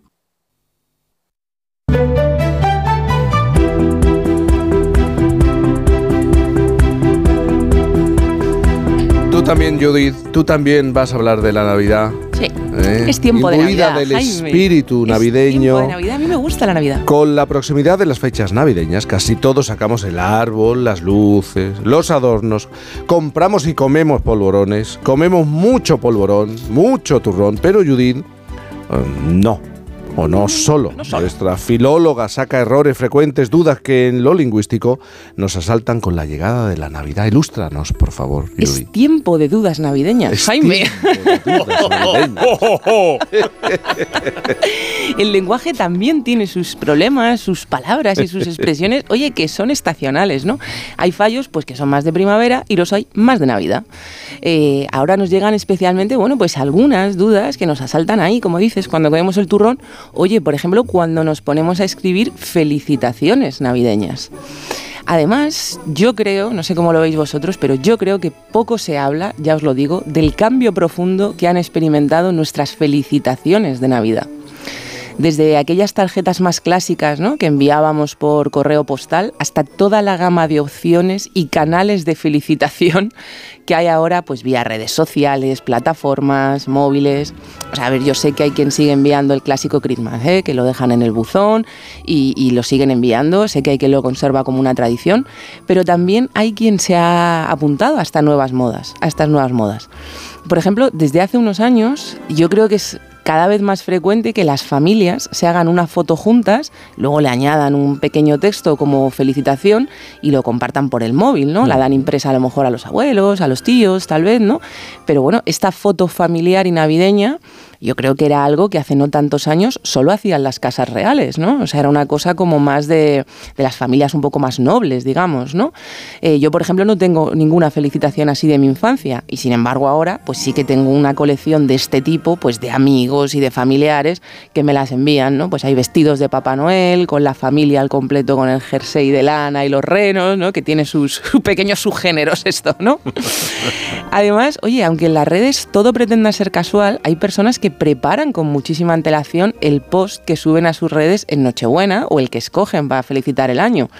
Todo esto, bueno, pues son nuevas formas de este género de felicitación que yo creo que está viviendo una edad dorada en nuestros días. Bueno, pero sea cual sea la opción elegida, lo normal es que la imagen lleve un, no, algo escrito, un texto. Para mi deleite, sí, porque hay, hay gente que en una sola línea es capaz de acumularme ahí casi un error por palabra. Además, oye, en esta única línea que a veces escribimos se puede apreciar muy bien esto de la estacionalidad que, que os decía. Porque, a ver, entre nosotros, seamos sinceros, decidme a mí en qué otro momento del año usáis vosotros la palabra próspero. Próspero es una palabra que la verdad, o sea, ¿no? Del 1 de diciembre al 31. Sí o no, o sea, es de esas voces que el diccionario yo creo que no tendría ni que definir, se lo podría ahorrar, bastaría con decir que se utiliza junto a Año Nuevo como expresión de un buen deseo, porque es que mira que es difícil ¿no? verla fuera de, de esta colocación. Y luego está el año, en este caso 2024, próspero 2024. Bueno, al escribir el año, recordar que según la ortografía académica, los años no deben llevar punto, así que las cifras de, 20, de 2024 pues oye, escribidlas todas seguidas ellas sin poner un punto después del primer dos. Aunque alguno yo creo que va a optar por un sencillo felices fiestas, que siempre es válido, pues en nuestras felicitaciones es muy típico escribir esto, ¿no? El próspero 2024. Otra voz que no falla es la palabra Navidad, feliz Navidad. Navidad hay que escribirla con mayúscula inicial. Yo sé que pediros una pulsación más en la pantalla del móvil es un esfuerzo titánico para muchos. Pero Jaime, estamos escribiendo una felicitación. Pero bueno, Claro. tiene que notarse que lo hacemos de corazón, que felicitamos sin escatimar los esfuerzos, ¿no? La Nochebuena, la Nochevieja y los Reyes también se escriben con mayúscula. Pero ojo, ya está, no nos emocionemos luego con más mayúsculas. La palabra próspero mejor la dejamos en minúscula, aunque sea su momento estelar del año, no deja de ser un adjetivo común. E igual con otras palabras que yo creo que también son frecuentes ¿no? en estos días. Paz, fiestas, felicidad, amor, salud, magia. Sé que nos parecen grandes palabras, bonitas palabras, y que estamos ahí henchidos de buenos deseos para con el prójimo. Venga a reenviar felicitaciones, pero eso no justifica una mayúscula. Aquí, ya lo siento, solo admitimos criterios estrictamente ortográficos. Oye, Judith, eh, tú te frotas, es que te estoy viendo la cara, te frotas las manos, ¿no? Cuando eh, el mensaje que acompaña a esa foto, ¿no? No, yo no soy tan mala, no tiene, soy tan uno- mala. tiene unos toques creativos, porque es verdad que... cu- ¿Qué, qué ponemos aquí? No, no pongas el típico feliz Navidad y, y la familia o quien sea se, se quiere poner exactos. Escritor. Es que es un deporte de riesgo, Jaime. Esto es un deporte de riesgo. A ver, yo creo que si uno no sabe qué poner, seamos francos, lo habitual es que al menos tengamos dos opciones. Una es reenviar a todos tus contactos la felicitación que más te haya gustado de todas las que tú ya has recibido, que esto lo hacemos mucho. Consejo extra, si vas a optar por esta opción, corrígele las erratas antes de pasársela a toda tu agenda. Y la otra opción es poner un mensaje sencillo, pero de los que siempre encajan. Feliz Navidad y próspero Y año nuevo 2024. Es un clásico, no te digo No que me no. seas Dickens. Mira, es toda la que usan, es, es- esta- este tipo de felicitación es la que usan, digamos, casi todas las instituciones, la RAE, las familias reales. Chico, a ellos les funciona. Ya está, si es que no hay que hacer nada más. Si aún así, bueno, pues le quieres dar un toquecito, añádele debajo una frase de tu cosecha. Por ejemplo, así lo deseo con todo mi afecto. Nuevamente, esto es lo que ha hecho nuestra familia real este año.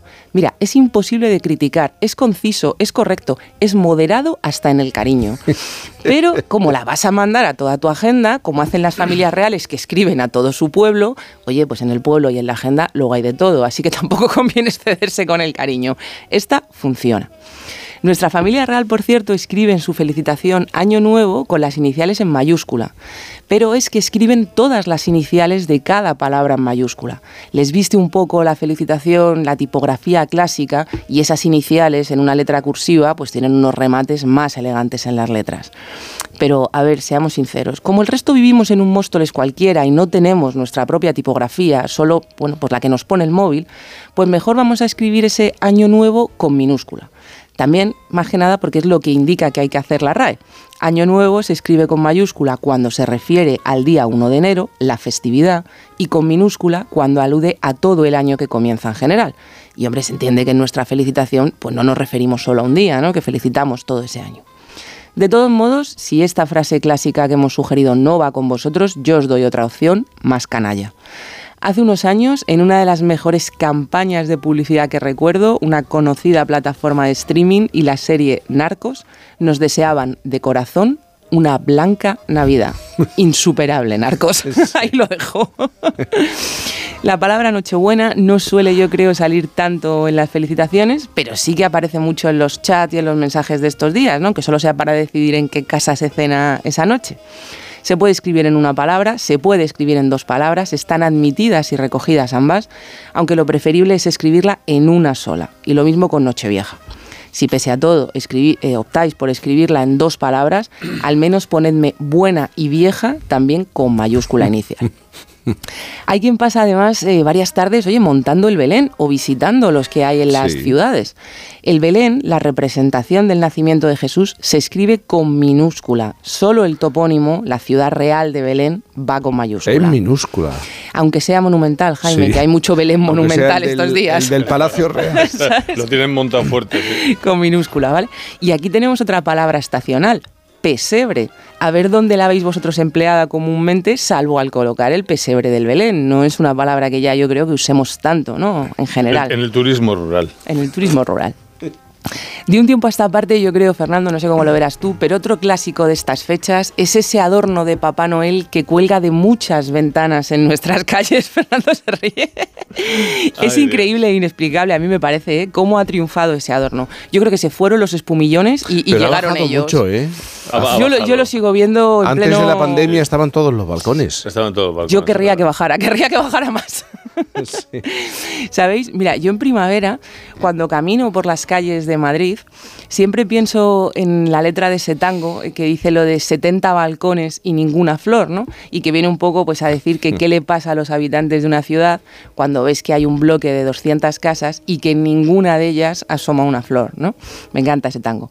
Pues esto no pasa con la Navidad. Podríamos versionar el tango porque 70 balcones conllevarán seguro ver 50 veces Sí, a Papá. Noel eh, trepando por ellos, ¿no?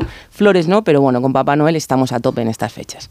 En cualquier caso, a lo lingüístico, el plural correcto es papá, papá Noeles, ¿vale? Todo Papá Noeles, muy Eso bien. es, todo junto y con minúscula. Ese es el plural que, que recomienda la RAE, ¿vale? Yo personalmente soy más de lucecitas tenues y de guirnaldas lindas que de Papá Noel y además unas navidades para mí nunca estarían completas sin escribir la más importante de las cartas, la carta a los Reyes Magos. Más allá de que lo, bueno, lo que cada uno les quiera pedir, a mí lo que me importa sobre todo es que escribáis bien la dirección para que la carta llegue efectivamente.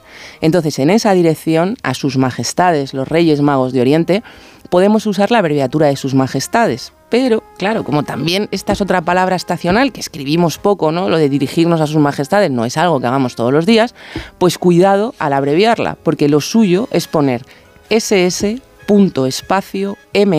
ss.espacio mm.espacio. Y con las letras en mayúscula, para que la carta llegue, como digo, bien. Hay una película de animación que yo veo casi todos los años mientras adorno mi casa, me encanta, el Polar Express. El prota es un niño que crece y que está justo, bueno, pues en ese paso a la madurez en el que a veces empieza a descreer de algunas cosas, ¿no? La vida adulta y sus jarros de agua fría. Esta peli me gusta sobre todo por su mensaje, y es que cualquiera puede seguir oyendo el cascabel de la Navidad, sintiendo su magia como en la infancia, si simplemente decide que lo quiere escuchar. Así que, con mayúsculas o con minúsculas, junto, separado, por correo o por WhatsApp, con muchas o con pocas palabras, esta filóloga os desea una Navidad que sobre Oh, todo oh. tenga el sonido de ese cascabel, Jaime. Oh, por favor.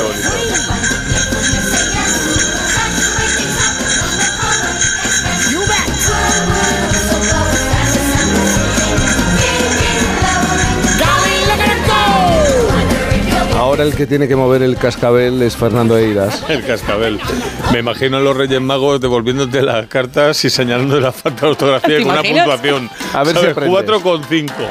Te quito un regalo. Te quito un regalo. Venga, vamos a, vamos a grano. Vamos con la ex actualidad porque la realidad es muy dura y tenemos que Es el- endulzar. está el metaverso y la extractualidad. Efectivamente. Es la, es la actualidad del metaverso. ¡Pum! ¡Hala! Qué, qué buena! Bueno, eh, empezamos con el aperitivo. Se trata de un cartel colocado en la entrada de un comercio. Y esto es como cuando empiezas a ver una serie en la segunda temporada y luego te dicen que la primera era mejor. Lo vais a entender ahora. Pues con este cartel pasa eso. Va. Se solicita empleado que no llegue drogado. Como tenía que ser el anterior. Eso sí, mucho, mucho más divertido. Eh, la primera temporada era mejor. y abrimos la actualidad hablando de un tema navideño. El país, cesta de Navidad. ¿Puede suprimirla la empresa por ser un regalo? ¿Es legal que la de los jefes sí incluya jamón? Son, son problemas que a todos nos bueno. han ocurrido. Son preguntas que país- todos nos hacemos. No, eso, Me gustan los días sin noticias o con la misma. Es decir, por ejemplo, cuando ya hay un, un, un acontecer informativo que ya la gente se cansa. 1 de enero, ¿qué cuentas? O- Exacto, o, sí, o- bueno, o 26 uno. de Esto es esta- diciembre. esto es de esta semana, la cesta de Navidad. Pues la cesta de Navidad, que lo he buscado, es una liberalidad de la empresa que puede convertirse en un derecho adquirido del trabajador si su entrega ha sido regular, constante y reiterada en el tiempo. Y al jefe le puedes meter lo que te dé la gana dentro, ¿vale? Eh, y yo, aunque no os puedo hacer entrega de una cesta de Navidad, os quiero hacer un regalo. Os voy a poner una felicitación de Navidad de las que decía Judith que seguro que vais a reenviar muchas veces. Sí. ¿Recordáis a Vanessa, la de Feliz Howell en Grupo Soy Vanessa? Sí. Bueno, pues como siempre ando en internet buscando gilipolleces, por una vez el algoritmo me ha entendido y me ha ofrecido esto. Poned a grabar el móvil cerca de la fuente de sonido que va en 3, 2, 1. Feliz Navidad, feliz Navidad, feliz Navidad, próspero año y felicidad. Yo te deseo con alegría, yo te deseo feliz Navidad de grupo. Soy Vanessa. My name is Winnie my name is Winnie my name is Winnie. I'm happy you you. Ahí estaba, Vanessa. Pobrecita que Qué siempre tiene tiene que aclarar que es Vanessa porque, porque si no, no la conoce nadie en el grupo. Es como, esto sí que es un ejemplo para pillar en inteligencia artificial y crear frases como si fueran Vanessa. Puedo prometer y prometo grupo, soy Vanessa. Franco ha muerto, grupo, soy Vanessa. Ni aunque sean seis segundos o un nanosegundo en el metaverso grupo, soy Vanessa. Happy Yuyu. Happy Yuyu. Bueno, cambiamos de tema y pasamos a hablar de infidelidades. El español. ¿Quién es Carolina Maura, la influencer que ha confesado otra posible infidelidad de Íñigo Nieva? Eso digo yo, ¿quién, quién coño es? Pero, pero ha sido reciente esto. Eh, sí, bueno, dice que, que si hay que escribir un artículo para explicar quién es, muy influencer no será, que digo yo, es más conocida Vanessa. El caso, esta chica participó en la Isla de las Tentaciones 4, es monísima, y ha asegurado que el marido de Tamara Falcó la estuvo rondando con mensajes a los que ella no respondió. No sé hasta qué punto es una infidelidad cuando ocurrió esto, pero han servido para llegar, oye, otro cachito de página web. Eh, las infidelidades. ¿Vosotros perdonaríais una infidelidad? Es que esta pregunta a estas horas. Ah, claro, es verdad. Bueno, pues atención eh, a este consejo. Un reportero de TikTok va por la calle preguntando sobre los cuernos y se encuentra con una pareja. Y ocurre Sí. esto. Perdoné unos cuernos, los perdoné y no debería haberlo hecho. Chavales, no perdonéis nunca unos cuernos, en plan, nunca va a ir a mejor porque, ¿por qué? Ya no por la otra persona, por ti, porque te han puesto los cuernos, vas a estar Ahí está. Ya nunca va a ser lo mismo. Pero Entonces- tía, yo te perdoné unos cuernos. a ver, En plan, eso no cuenta. ¿o? a ver, esto no estaba pensado hablarlo en Tú la- tú cámara. claro, vas tú aquí las- tú las de- pe- aquí de las ¿sabes? A ver, sinceramente, una noche de realidad tiene cualquiera, Vale, tía, tío. ya, claro, es que va diciendo de no, fiesta, no, no, no, vamos- claro, claro. Esto- no, no no es- real. No, no, no nos vamos a 100% poner real. a pelear aquí, bro, le hemos hablado mucho. No nos vamos a poner a pelear aquí. eh, está- este es el mejor ejemplo de ver la paja en el ojo ajeno. Igual esta no era la expresión. Cambio de tema, el gordo de Navidad. Antena 3. Este será el número ganador de la Lotería de Navidad 2023 según la inteligencia artificial. Que no hay noticias en el mundo, ¿eh? Pero mira tú, estaba la periodista aburrida y se metió en chat GPT y dijo, después de que le diera el texto de un artículo... Pues me hago un artículo. digo, voy a comparar... Pues nada, le pidió, comparando todos los premios agraciados desde el primer sorteo de 1812, los que podrían salir son el 02695 o el 03695. Pues ya está. Pero por si no te toca, tengo que recordar otro año más eh, que ya ha salido a la venta las papeletas de una gran rifa navideña en una urbanización residencial de Costa Rica, que es mi rifa favorita de todo el año. Y están en juego los siguientes premios. Urbanización Chorotega, gran rifa. Primer premio, un cerdo sin una pierna. Segundo premio, una pierna de cerdo. El premio está muy dividido, se dice. Es, es una redistribución de la riqueza, como dicen en Costa Rica, buscarle tres pies al cerdo. Lo que hay. Y pasamos a hablar de fútbol. Ideal, el Almería prepara una huida hacia adelante. La Unión Deportiva Almería, el último de la clasificación liguera, afirma que va a pelear por su permanencia en Primera División y para ello ya está peinando el mercado de fichajes para darle un aire nuevo al equipo. ¿Y qué jugadores deberían fichar en el Almería? Pues veréis. Queda muy claro en el chat de dos chavales que se ha hecho Vidal. Uno le pregunta a otro si sale esta noche y ese le dice que no porque está malo. Y responde el primero. Hermano, de los 30 días que tiene un mes, 29 estás malo. Tienes menos defensas que la Almería. Mm, No sé lo que pensarán los hinchas de este equipo, pero esta es la sensación popular.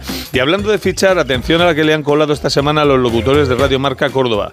Eh, ¿Os acordáis de Goma Espuma y aquello de Sí, Carmelo, claro. Carmelo Cotón y estas cosas?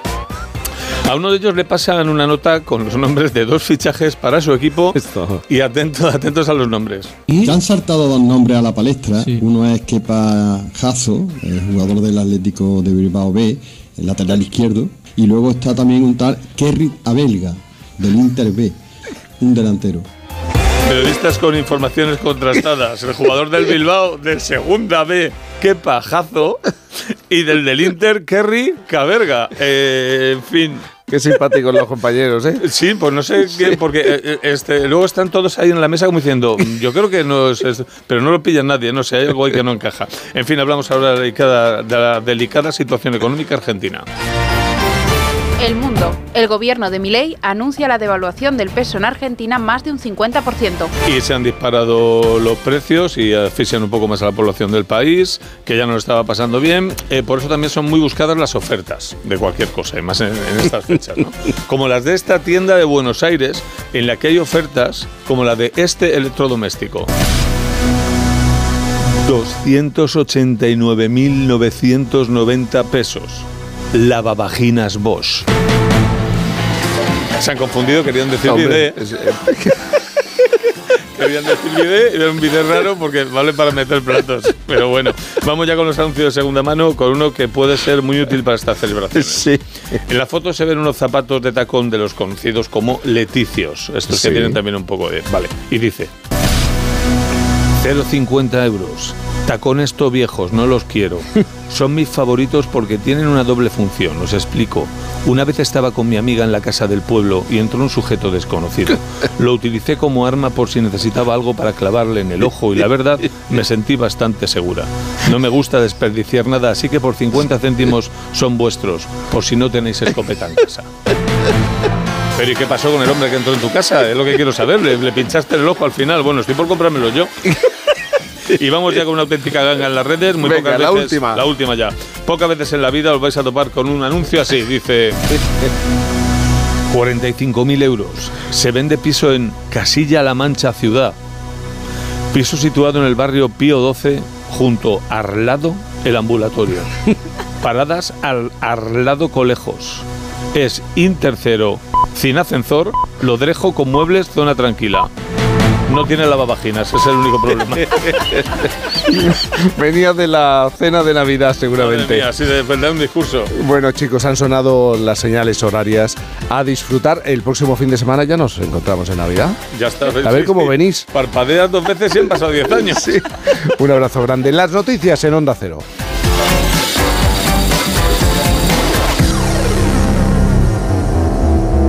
Diez de la mañana. No. Por fin no es lunes.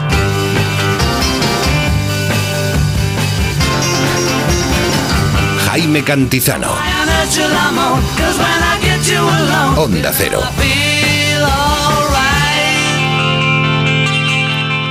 La vida es como un libro y cada capítulo es una nueva oportunidad de empezar de cero y vivir algo que nunca hubieras imaginado. Sea cual sea tu próximo capítulo, lo importante es que lo hagas realidad. Porque dentro de una vida hay muchas vidas y en Cofidis llevamos 30 años ayudándote a vivirlas todas. Entra en cofidis.es y cuenta con nosotros.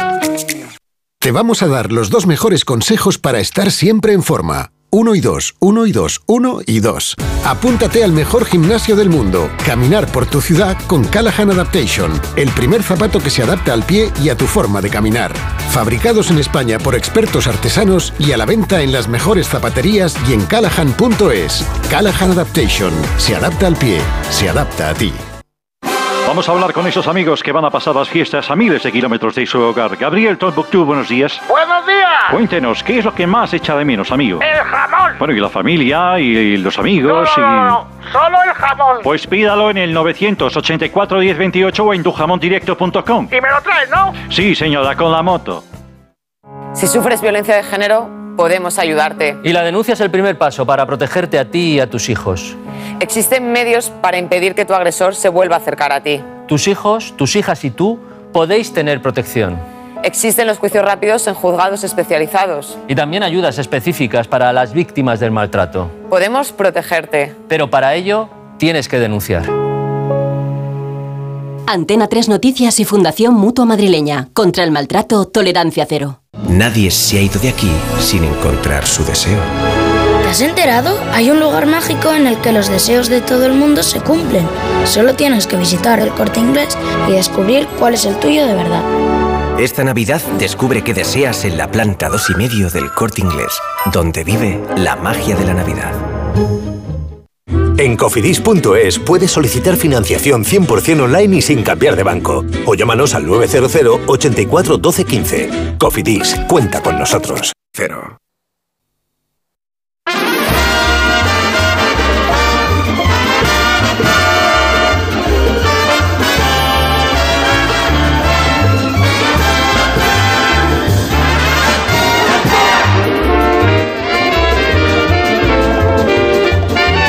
Boris Izaguirre, buenos días. Pero bueno, qué maravilla Buenos de días. días. Cuán rosas. nuestros es días, verdad, ¿no? somos rosas. Somos, somos rosas, somos rosas y también somos espinas. Eso siempre hay que decirlo. Un amigo bailarín de mi mamá decía siempre, las rosas adelante, las espinas atrás, para cuando te sentabas en el coche. Entonces que las señoras iban adelante, los varones atrás. La cosa más cursi que yo he oído en mi vida. Mi mamá siempre lo contaba un poco para que uno no lo dijera. Porque ese amigo de ella era arrebatadamente gay. Y entonces ella, ella pa- pa- pa- para ver que, uh, que ser gay no significaba que fueras a ser cursi, que había que siempre evitar ser cursi. Y entonces, bueno, eso eh, es un recuerdo que hemos tenido para mi mamá ahora en la mañana. Ay, qué bonito. La verdad que yo me siento súper bien, estoy un poco así eh, trasnochado, porque es que las cenas de empresa, que es una cosa que yo pensé que nunca me iba a pasar. Nacho Gay, buenos días. ¿Qué tal? Nacho Gay. Eh, Que nunca iba a pasar que... Ir a una cena de empresa, ¿sabes lo que te quiero decir? Porque yo pensaba que eso es una cosa que es como demasiado española para, para, para una persona de repente verse en ella metido. te las has Y- hecho todas. a- a- y me las he hecho todas. Y me las he hecho todas. Y ayer, la de ayer, la de ayer ha sido, pero tremenda, tremenda. Al parecer hemos dormido con la puerta abierta. En casa. Lo puedo decir ahora porque ya la hemos cerrado. Pero así fue el nivel. Aquí, Quieres decir que la puerta que da al casa, descansillo. al rellano de la escalera. Al rellano de la escalera. eh, se quedó abierta. Se quedó abierta. Se quedó abierta. Y te lo han hecho saber esta me, lo, me lo mañana. han hecho saber esta mañana. Sí, sí, sí. Bueno, es una comunidad segura, Boris. Se, se ve. se, ve porque mira. la- Está comprobado. Está comprobado. Hemos, hemos- eh, hemos salido hoy y la hemos cerrado. Quiero decir, pero Pues así sería. así sería. Pero- Yo también tuve, eh, pero Sí. a las 12 como Cenicienta, bomba de humo. no, yo- No hay que despedirse, Boris. ¿Tú te despides? Nacho, ¿tú te despides? Es una buena pregunta. Casi nunca. Casi nunca. Bomba de humo. ¿Verdad, Nacho? Bomba de humo. Bomba de humo. Eso Pero- es lo mejor que puedes hacer porque si no, te tiras media hora explicando por qué te vas. ¿Y qué te dice la gente? De, de- de que no te Bueno, si despides. haces bomba de humo, no te dicen nada. nada. No, no, Porque luego te escriben no. al día siguiente y te dicen, ¿y cuándo te fuiste? ¿Antes o después que yo? Y- Puedes pero- mentir incluso. ¿Y tú, Pero- Boris, pero- te vas pero- hablando con todo el mundo? Bueno, eh, en América es súper mal visto esto. Ya, pero Te esto es- decir, pero te, que te, te llaman por teléfono para, decir- para decirte, oye, no lo vuelvas a hacer. Porque lo, lo- lo- lo- encuentran desagradabilísimo. Sí. Y, e igual que también encuentran que en España la gente no se presenta. Que eso sabes que es una, una- una Sí. cosa española que es muy cierta. Que la gente no se presenta y se queda muy impactada cuando tú te presentas. Porque pareciera que uno pudiera optar por no presentarse. Porque se Sí. supone que la gente te conoce, pero no es verdad. Siempre hay que presentarse. Y en América lo ven fa- fa- fatal esto. Y lo llaman, que se ha puesto de moda acá, ghosting. O sea, Sí. es el, el- el fa- el- desaparecer, ¿entiendes? Porque en realidad sí que hay que saber despedirse. Y es, una, es lo que Pero lo he si dicho es muy una bien. fiesta con Hay que- 250 personas. Hay que saber despedirse. Pues te levantas desde tu sitio y haces así, ¡adiós! ¿Entiendes? Coges el micrófono Coge del el DJ. micrófono del DJ y dice, me voy, ¿entiendes? Y, ya, y queda clarísimo, ¿entiendes? Queda clarísimo que te marchas. Pero también te voy a decir que eh, yo, por ejemplo, en los Grammys en Sevilla, en la fiesta esa flamenca, que tuve que ir a cubrir eh, la, la fiesta para un reportaje, de repente me di cuenta que no me podía ir y me quería ir, porque estaba con No una te gente- dejaban ir. No me dejaban ir, porque es ese tipo de amigos que te van como enredando y enredando y te van at- atrayendo hacia el peligro y hacia el peligro. Y tú te dejas liar, Y tú te dejas liar porque los amigos también son muy simpáticos y, y- y son muy interesantes. Y piensas que a lo mejor de repente puedes terminar enredado con ellos. que Eso pasa. Eso pasa. Eso pasa. Ayer hablaban de. Generan cenas- esperanzas. Ayer hablaban mucho de las cenas de empresa, y entonces yo me acuerdo que yo las cenas de empresa me parecía que era una ocasión perfecta para acostarte con esa persona de la empresa con la que siempre deseabas acostarte. Entonces ese era, ese era un poco siempre mi motivo para ir a la cena de empresa. Eh, esa era la te- razón. tener un momento baño, un momento loco, ¿entiendes? Y entonces eso me parecía interesante de la cena de empresa. Pero es que eso ocurre en realidad. es que es que es justo Es lo que, que estoy eso ocurre en Sí. realidad. Nacho, ¿a ti nunca te ha pasado? Sabía que me lo ibas a preguntar, por eso me he puesto de beber digo, a ver si, a ver si puede ser que se olvide. Ay, gracias. Sí, Pero sí, no, sí. no, no me ha pasado. ¿No ha Yo pasado? esto lo, lo intento separar bastante. Es más, ¿De en las verdad? fiestas, mira que a mí me gusta una fiesta, pero en las fiestas de Navidad de mi empresa siempre soy de los primeros en irme. Siempre. Para, para- para no, para no provocar ese porque momento. Es que una vez me Claro. quedé y metí el pie en un árbol de la borrachera que llevaba y casi me caigo. Bueno, Entonces, horror. delante El de jefe, toda la plantilla. eh, Entonces, entonces, ya a- a- antes de las 12 como Cenicienta yo estoy en mi casa. Que Bueno, pero, es que- pero- pero yo creo que no, desde luego que no estamos promocionando la idea de emborracharse y todo esto, pero es una cosa como muy Achispado. a- achisparse, pero, pero es una cosa como que muy natural y, y- y es verdad que, por ejemplo, al contrario que en América, eh, que yo no sé si existen las, las cenas de empresa en América, es que no lo sabemos, en Estados Unidos me quiero referir, pero que eh, al contrario que eso, pues nosotros en la cultura mediterránea pues es un poquito más celebratoria, ¿entiendes? Sí. Pero, eh, eh, pero, pero sin, sin caer en que estamos eh, pro- promocionando eso, Sí pienso que eh, la idea de que te vuelvas tan loco en las cenas de empresa es porque generalmente no las pagas tú. Y, esto, y- y- y esto Y creo las que, esto creo que es algo importante de decir. No es verdad. Entonces que la gente, aprovechas- cuando se va a acabar eh, la, la hora libre de, de Claro. la bebida, tú ves que está cogiendo hasta dos bebidas para O sea, aguantar más a lo largo Pero me de la encanta, noche. me encanta ese A la gente le encanta lo gratis. Sí, claro, es que lo, lo gratis es muy importante. También pasa en las bodas, ¿eh? También pasa. También- pero, pero tienes que acordarte que en realidad, en el fondo, volviendo otra vez de nuevo a Estados Unidos, que en ¿Pero qué te pasa? eh, Hoy eh, haces hoy muchas no referencias bueno, no sé. norteamericanas. Me, están llamando mucho de allí, pero te quiero decir, eh, eh, en Estados Unidos siempre te recuerdan que no existe nada gratis. Eso es es verdad. Entonces, es- es- ese concepto de que te vas a emborrachar gratis en la cena de empresa, tienes que pensar que en realidad no es gratis. Sigue siendo una cena de empresa. ¿Me entiendes? Es interesante. Es como interesante es la referencia que quieres hacer, como siempre vienes aquí, a dejar el mundo atrás. Pero antes, Nacho, vamos a hablar todos de apuntes, apuntes de la crónica social, de la entrevista de Isabel Preisler en El Hormiguero. Y tú dices consecuencias, pero ¿qué consecuencias? Tuvo un dato maravilloso, estupendo. 20%, algo increíble. Un 20%. Que acabo de ver también 20% escrito en una De descuento, de descuento. De descuento. 20%, es muy Sí, importante. 21 muy ya, sí, la verdad, récord de temporada Sí. eh, que demuestra un poco que la gente quiere conocer a la verdadera Isabel Preisler, que yo creo que la mostró un poco por primera vez o un poco más que nunca, podríamos decir. Porque fíjate que parece una tontería, pero hay una diferencia entre la única entrevista que había concedido Isabel Preisler en El Hormiguero y la que coincidió el jueves pasado. Pero han pasado ocho años, Sí, ¿no? Han pasado ocho años Sí, y sí. de- entre las dos entrevistas. En aquella ocasión iba a presentar unas cremas Se y se- se presentó como la mujer perfecta Pero y era, era- obligó, era- era viuda. entre comillas. Era, era viuda. Fue, fue- fue- yo creo que es su primera entrevista después Ah. de- eh, como viuda. Y de hecho, es lo que le, le dijo a, a- a Pablo, le dijo eso, ha sido el amor de mi vida. Y él se quedó callado tan impresionante que, que ella le dijo, ¿te parece poco? Mm. Que, me- que yo me acuerdo perfectamente de eso. Pero fue, fue vestida también con pantalones, ¿no? No, no- Sí, no y- re- no repitió Pero pantalones. ella se presentó, y aunque habló de su vida privada y demás un poco, ella se presentó, le obligó, a, a- le obligó entre comillas a Pablo Motos a cambiar, cambiar de el lugar. sitio Pues para Pablo- mostrar el lado derecho de la cara, que es su perfil bueno. Pa- y esta Pablo lo hizo como gesto. Sí, Creo que bueno, como pero, pero en esta ocasión, que Pablo se lo volvió a ofrecer tanto en directo como detrás de bambalinas, porque Claro. me consta, ella le dijo que no. Muy y mostró bien. el lado izquierdo de la cara, que es su lado más imperfecto. Y yo creo que Isabel está en esa etapa, que ha cumplido Ujú. 72 años, que lleva jugando toda su vida a ser la mujer perfecta, la madre perfecta, eh, la, la, la esposa perfecta.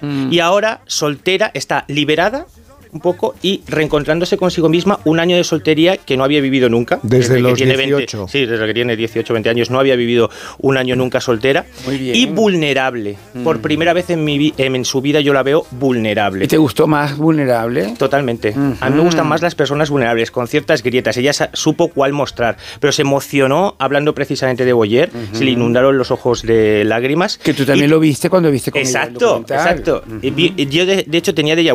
Norm- Mientras veía la entrevista en el hormiguero, a veces decía, esto ya lo he vivido. Seguro que estaba manera. pensando en ti. Totalmente. Bueno, y Fran Rivera, ¿qué pasa con Fran Rivera? Bueno, que carga Rivera. contra dos mujeres. Ya sabéis que se está poniendo de moda eh, otra vez en el mundo del corazón, eh, a golpe de talonario, hablar mal de la gente. Claro, evidentemente, mira, a mí no me gusta pagar las entrevistas, en Manitatis jamás pagamos, no lo critico, Ah. ¿eh? Y además, al final, pues nos viene muy bien para tener contenido, para hablar en, esto del mundo del corazón, pero al final desvirtúas un poco el contenido de esa entrevista. Porque, Porque hay que dar titulares. jugosos, Efectivamente. ¿no? Y hay que forzar esos titulares. Oh, Y a mí el hecho de que Fran Rivera esté hablando de Isabel Pantoja, pues obviamente no nos sorprende a ninguno porque lo lleva haciendo 20 años, 20 años Él- mal. Él, él- él siempre se refiere a que ella paga un karma, ¿no? Sí, de hecho ayer.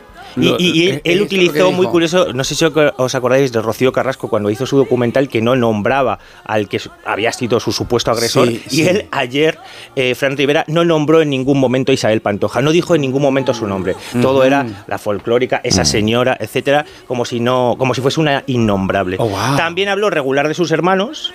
Ya. Eh, pero lo sorprendente eh, y lo que nadie esperaba es que habló regular de Eugenia Martínez Dibujo, con la que había reconstruido su relación. Es La cierto que el divorcio de ellos pues fue un guirigay, eh, pero había reconstruido su relación y sobre todo se llevaban muy bien y tienen una hija en común que se llama Tana. Y yo creo que por esa necesidad de forzar titulares a cambio de dinero, al final estamos hablando probablemente de unos 100.000 euros, que evidentemente nos vienen muy bien a todos. A ¿Pero mí- qué dijo? ¿Qué, qué es lo pues que dijo que eh, le había destrozado eh, como hombre en, en el proceso de divorcio eh, y, que, y que le había provocado un cierto rencor porque le había complicado mucho todos esos años de vida. Eh, fue- eh, fueron declaraciones muy desagradables, sobre todo por lo que digo, hoy se llevan bien, hombre, evidentemente no se van a cenar todos los días ni nada por el estilo, pero se llevaban bien. hasta ¿Hoy? el día- ¿Hoy? ¿Tú crees que hoy se lleva no, bien? Hoy no, porque ya había ayer gente que quiere a, eh, a Eugenia Martínez Dirujo apoyándola en redes sociales, por lo que estaba diciendo o por lo que iba a decir Fran Ya. incluso antes de que apareciese. Pues yo la apoyo desde aquí, porque la verdad que no me ha dado tiempo, pero, pero no, porque no, no- no- no- no- no he visto a Eugenia, desde luego. Eh, Eugenia es muy amiga mía y la verdad Sí. que me, me- me parece que ella pasó muy mal ese divorcio, pero yo creo que durante todo el tiempo eh, ella se, se dio muchísimo a la custodia compartida y todo esto, yo creo que em, em, no, no, no, no me parece que ella ahora eh, hablaría de la misma manera que Fran lo ha hecho ayer. Pero también es cierto que ayer estábamos en la cena de empresa y no vimos el, la, la No de contenido. No te preocupes porque lo vas a estar en ver. todas partes. La, la- la veré ahora, claro. lo vas a ver sí. porque hay segundo capítulo. Pero y mira- sobre todo porque durante toda la semana se va a estar hablando De todo esto, lo que dijo sí. y también buscando si hay alguna redacción de, de Eugenia Martínez de Irujo y de Tana, que al final es la que se Cre- mete de creo- nuevo en el medio creo- del conflicto. Cre- creo que sí te puedo interrumpir, ah, que me ha dicho claro. Rubén que no lo hiciera, pero que lo, lo acabo de hacer. Que en ese que conocer a sentido, Rubén, que- que en ese sentido, eh, espero que lo Es que es conozcas. el único que me luego, cuida. Sí, sí, sí. Espe- espero que lo conozcas pronto. Pero que creo que en ese sentido, Eugenia sí que estaba un poco molesta ante la perspectiva de esta entrevista, porque le fastidiaba la idea de volver otra vez a tener esa prensa enfrente de su casa, que últimamente la ha dejado más tranquila. Y no solo ella, sino Tana, como decía, que al final también se va a tener hija. que enfrentar esta semana a que la Sí. persigan los reporteros en busca de una declaración sobre su padre o sobre su madre. Pero Tana, sabes que ella es totalmente generación X, porque Tana es completamente generación X. Es, es- es to- es- es el emblema de la generación X, Cayetana Rivera. Y entonces creo que ella eso le parece como una cosa como del siglo pasado, totalmente, ¿entiendes? Como que no tiene nada que ver con ella, ese tipo de persecuciones y ese tipo de, de Está en interés. otra cosa. Ella está en otra cosa, por cerrar, completamente. una cosa Rápidamente. Eh, a Fran Rivera habría que, habría que decirle que si no se habla con su exmujer o se lleva regular con sus hermanos, con la eh, viuda de su padre, a lo mejor el problema está en Fran Rivera. no demás. Pues, Las 10.24, las 9.24 en Canarias. Enseguida vamos a conversar con Javier Gutiérrez. Me ¿Qué os encanta, parece? lo adoro. Honeymoon. Que es divino, Javier Gutiérrez es divino. En un momento.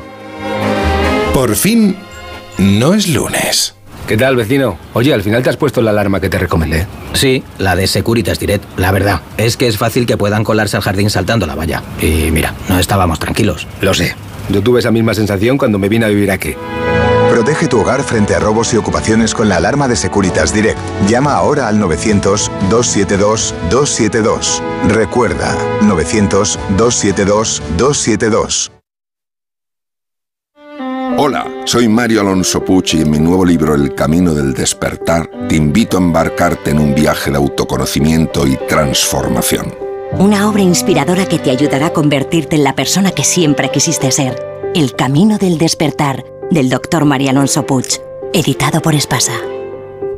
Esta Navidad, nuestro equipo de campeones quiere seguir petándolo. Por eso te van a ayudar a encontrar tu dispositivo Samsung perfecto. Y es que por ser de mi Movistar tienes hasta 5 dispositivos Samsung. Smart TVs, smartphones, auriculares, con hasta un 40% de descuento para ti o para quien tú quieras. Te mereces una Navidad mejor. Infórmate en el 1004 tiendas o en movistar.es. En CEPSA todos nuestros clientes son de 10. Por eso seas particular o profesional, tenemos una promo de 10 para ti. Únete a CEPSA Go o a esta resa en CEPSA y te damos 10 euros de regalo de bienvenida. Y si ya eres cliente, ahorras 10 céntimos por litro en tus repostajes. Ven a CEPSA y llévate ya tus 10 euros. Consulta condiciones en CEPSA.es. Oye, esta Navidad nos juntamos para cenar, ¿no? Con el corte inglés es facilísimo. Hago una compra online y me lo llevan a casa. El vino, el turrón, los espárragos, todo. Ah, y lo que queramos de marisco, pescado, carne. Podemos reservarlo con antelación en tienda y recogerlo el día que queramos. Eso sí, yo no cocino, ¿eh? Que yo soy más de platos preparados. Y también lo podemos reservar. Supercor, Hipercor y Supermercado El Corte Inglés. ¿Qué necesitas esta Navidad? ¿Tu hijo saca malas notas? ¿Se dspista con facilidad? Prueba con The Memory Studio. The Memory contiene vitamina B5 que contribuye al rendimiento intelectual normal. Para exámenes, The Memory Studio, de Pharma OTC. A ver esa foto, decir patata. ¡Hijolusa! Es que decir patata es decir hijolusa. Entre nuestra gran variedad encontrarás la patata perfecta para tu plato, siempre con la misma calidad. Patatas hijolusa. Empresa colaboradora del Plan 2030 de apoyo al deporte de base. En mi primer día de prácticas en el hospital, la suerte quiso que me encontrara con María. Por nuestras charlas en la máquina de café, por todas las noches de guardia que hemos pasado juntas y porque gracias a ella soy mejor enfermera. Este año, si la suerte decide que me toque el gordo de Navidad, nos tocará a las dos. No hay mayor suerte que la de tenernos. 22 de diciembre, Lotería de Navidad. Todavía estás a tiempo de compartir un décimo. Loterías te recuerda que juegues con responsabilidad y solo si eres mayor de edad. Con inmensas dehesas, una deliciosa gastronomía y un gran patrimonio cultural y artístico, la comarca de Olivenza es uno de los territorios más atractivos de la provincia de Badajoz. Y gracias al Plan de Sostenibilidad Turística para la comarca de Olivenza, los municipios que la integran podrán afrontar los retos necesarios para construir un próspero futuro. En Olivenza estará este sábado el programa Gente Viajera, que será en directo desde el convento de San Juan de Dios, con el patrocinio de la Diputación de Badajoz. Este sábado, a partir de las 12 del mediodía, Gente Viajera desde Olivenza, con Carlas Lamelo. Te mereces esta radio. Onda Cero, tu radio. Los bancos. Existe una opinión generalizada sobre nosotros y no siempre es positiva. De BBVA para todas las personas. La vivienda es una de las mayores preocupaciones de los españoles. Sin embargo, las cerca de 2 millones de hipotecas firmadas con bancos en los últimos 5 años demuestran que comprar una casa es posible. En BBVA creemos en un futuro mejor. Por eso trabajamos para que las personas y empresas prosperen. Conoce más en bbva.com.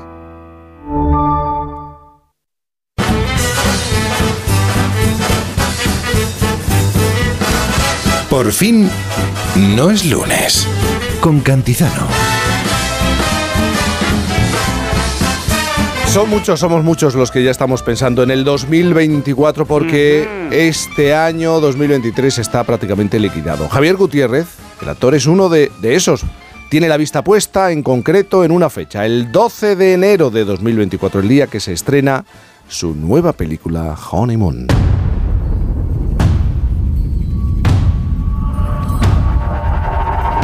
Ese día vamos a conocer a Carlos y a Eva, un matrimonio completamente destruido que solo siguen juntos por su hijo Jonás. Cuando Jonás muere en Estados Unidos, conseguir el dinero para repatriar su cadáver se convierte en una verdadera aventura para esta pareja. En su búsqueda del dinero van a descubrir qué es lo que falló en su relación y se plantearán si después de tantos errores se puede empezar de cero. Como no podíamos esperar al 12 de enero, hemos pensado, ¿y por qué no hablamos con Javier Gutiérrez? Javier, buenos días. ¿Qué tal? Buenos días, Jaime. Javier, aquí estoy con, con Boris Izaguirre, con Nacho Gay, que también te quieren preguntar. Javier, en la película uh, los dibujos anima animados juegan un papel muy, muy importante. ¿Cuáles son los dibujos eh, que te marcaron a ti, por ejemplo? Bueno, pues muy, muy, muy parecidos a los, a los dibujos de la película. Eh, es cierto que la película está en ese sentido descontextualizada y deslocalizada, que es uno de los grandes atractivos de, de, la peli también, porque podría, podría ocurrir en España, pero podría también ocurrir en, en cualquier pueblo en, en, la América profunda, ¿no? Y por eso Bebe, en ciertos momentos, retrotrae al cine de los Cohen, salvando obviamente las distancias, pero tiene ese punto muy de los Cohen, tal como la describías tú, parece un, un dramón, y es cierto que tiene aires de, de, drama o de tragedia, pero también bebe del humor negro y no en vano está hecho por un, por un cineasta gallego uh -huh. y tiene cierta retranca gallega. Entonces ahí entran los dibujos animados y, y, y esas ventas que se hacían antes de puerta a puerta, sí. que también nos llevan un poco a los años 80 o, o finales de los 80, principios de, de los 90, y yo cuando era chico, pues, pues veía esos dibujos animados que aparecen en la película, que son Mazinger Z mm. y, y, todos, todos esos, eh, todos esos dibujos animados que venían de, de Japón. ¿Y, ¿Y, por qué dices que esta película requiere cierto nivel de implicación del, del espectador y que no estamos acostumbrados a eso? Bueno, yo creo que eh, la, la, la, peli sin, sin solución de continuidad va transitando por, por muchos géneros, desde el drama, a, como te decía antes, a la comedia más negra, a, al thriller, porque tiene, tiene algún eco de thriller y en esa huida desesperada por conseguir el dinero, que yo, por cierto, no sabía que era tan caro repatriar un cadáver. Esta pareja, más allá de, de que están en una relación eh, en el peor de su momento, también es cierto que no tienen ni un duro, por lo tanto todo se hace muy cuesta arriba y, muy difícil, em, pues les cuesta les cuesta reunir reunir ese dinero y entonces eso te lleva a pensar o hay ciertos momentos que, que tienen que ver con el thriller en, en la peli. Entonces yo creo que, que la peli va de hito en hito y el espectador tiene que estar muy pendiente de lo que ocurre porque porque es un auténtico carrusel de, de, emociones y, y de sucesos que, acontecen en la peli a medida que, va avanzando el metraje. Eh, Javier, ¿cómo, ¿cómo llega a ti la película o tú llegas al guion de esta película? Bueno, mira, a, mí no me gusta decir que es una peli pequeña, pero sí es una producción modesta, como se está haciendo mucha mucho cine en este país ahora mismo. Eh, o, tienes una plataforma detrás o una cadena mm, que apueste y apuesta a lo grande, y entonces ya entramos a, hablar de producciones que se mueven entre los 3, 4, 5 millones incluso, pero esto es una película que, que, yo no sé muy bien los números, pero, pero debe rondar el millón de euros, con lo cual fue una película que hicimos tanto Natalie como yo creyendo mucho en el proyecto, ensayando muchísimo porque había muy poco tiempo, se hizo en, algo más de cuatro semanas, y ensayando mucho el proyecto y, y sabiendo que tenía muchas localizaciones, pero, pero que teníamos que ser muy certeros cada vez que, nos poníamos delante de la cámara y de hecho es una peli que va en muchas ocasiones a toma única con lo cual no había no había prueba o sea no había no había lugar al error no y, y a mí me llegó el guion por manos de, de, su, de su director que a veces co-guionista y me pareció una historia tan poderosa tan con unos personajes tan bien retratados tan bien dialogada que me daba mucha pena que se quedase en, un cajón, como se quedan otros muchos proyectos. Y, tanto Natalie como yo hicimos lo, lo, posible y lo imposible por, por estar en esa peli y, tratar de levantarla y ayudar en el proyecto. Mira, estás, estás hablando de Natalie, tu, tu amiga, tu compañera en esta película, os reencontráis en esta película y ella fue de las primeras personas que se hacen amigas tuyas al llegar a Madrid. Yo cuando llegué a Madrid con 18 años eh, tenía familia en Madrid, pero decidí obviamente volar por mi cuenta, volar solo y eso eso requería independizarse y, salir un poco del, cascarón de la familia, porque yo aquí tenía tíos y, entonces decidí vivir vivir solo y, buscarme la vida. Y en esas apareció Natalie en uno de esos primeros días en los que yo estaba muy solo en Madrid y fue de las primeras personas que, bueno, que, que me ayudó a conocer la ciudad y que, y que comenzamos a estudiar juntos y la deriva personal y profesional nos ha ido llevando a través de los años, ¿no? Y hemos, hemos ido creciendo de la mano en tanto en lo teatral como, como en lo personal, como en lo cinematográfico, porque hemos sido pareja varias veces tanto en el teatro como, como en el cine. Es muy interesante la reflexión que establece esta, esta película, hablando de las segundas oportunidades, aunque no todas salgan bien. De hecho, hay un momento en el que, eh, recuerdo yo, la inspectora eh, dice algo así como la gente no puede empezar desde cero porque es gilipollas y no se da cuenta que repite siempre los mismos errores. ¿Tú, ¿Tú estás de acuerdo con esta afirmación? Bueno, hay que conocer, hay que conocer la personalidad de esa inspectora que interpreta maravillosamente María Vázquez que por cierto está nominada al Goya con un peliculón como, como Matria. Desde aquí le deseo lo mejor a, María, que es una de esas actrices a las que no te puedes perder. Y dicho esto, te digo que el, reparto de la peli es espectacular, mm, empezando por Natalie, siguiendo por María, Pablo Derqui, Fernando Albizu. Hay un auténtico reparto de, lujo. Y, y, te decía que tiene que ver con la personalidad de la inspectora. Yo, yo si hago esta peli también es porque creo en las segundas oportunidades y porque creo que cuando has amado lo suficiente a una persona, en, en, esta época en la que vivimos, en la que todo es casi de usar y tirar, y en la que rápidamente el amor queda relegado a un segundo, a un tercer plano, y pasamos a la siguiente pantalla, yo creo que vale la pena pelear un poquito más y poner más de nuestra parte para salvar ese amor o aquello que quedaba del amor y, volver a intentarlo. Ya sé que es difícil ¿eh? y es muy romántica quizás mi, mi visión y mi idea, pero yo creo que una vez que acabe la peli los espectadores se quedarán con, con algo de lo que digo, seguramente.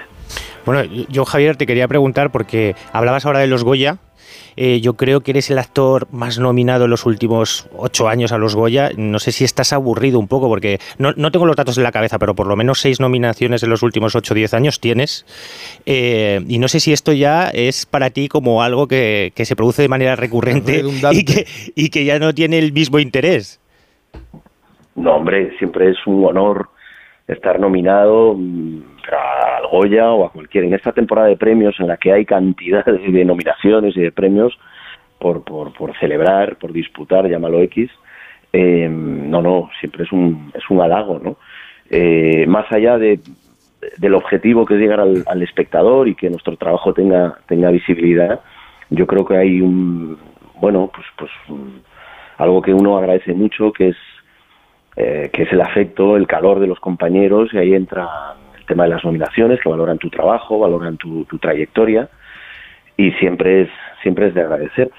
Pero es curioso que este año, por ejemplo, no estamos los que siempre dicen que estamos nominados, ¿no? Y hay gente, hay gente que viene pegando muy fuerte, con muchísimo talento, y, y yo lo celebro también, ¿no? Porque porque a veces parece que, que, que, que, esto de estar nominado o ganar un premio de la categoría de un Goya eh, a, uno, a uno se lo regalan, y no es cierto.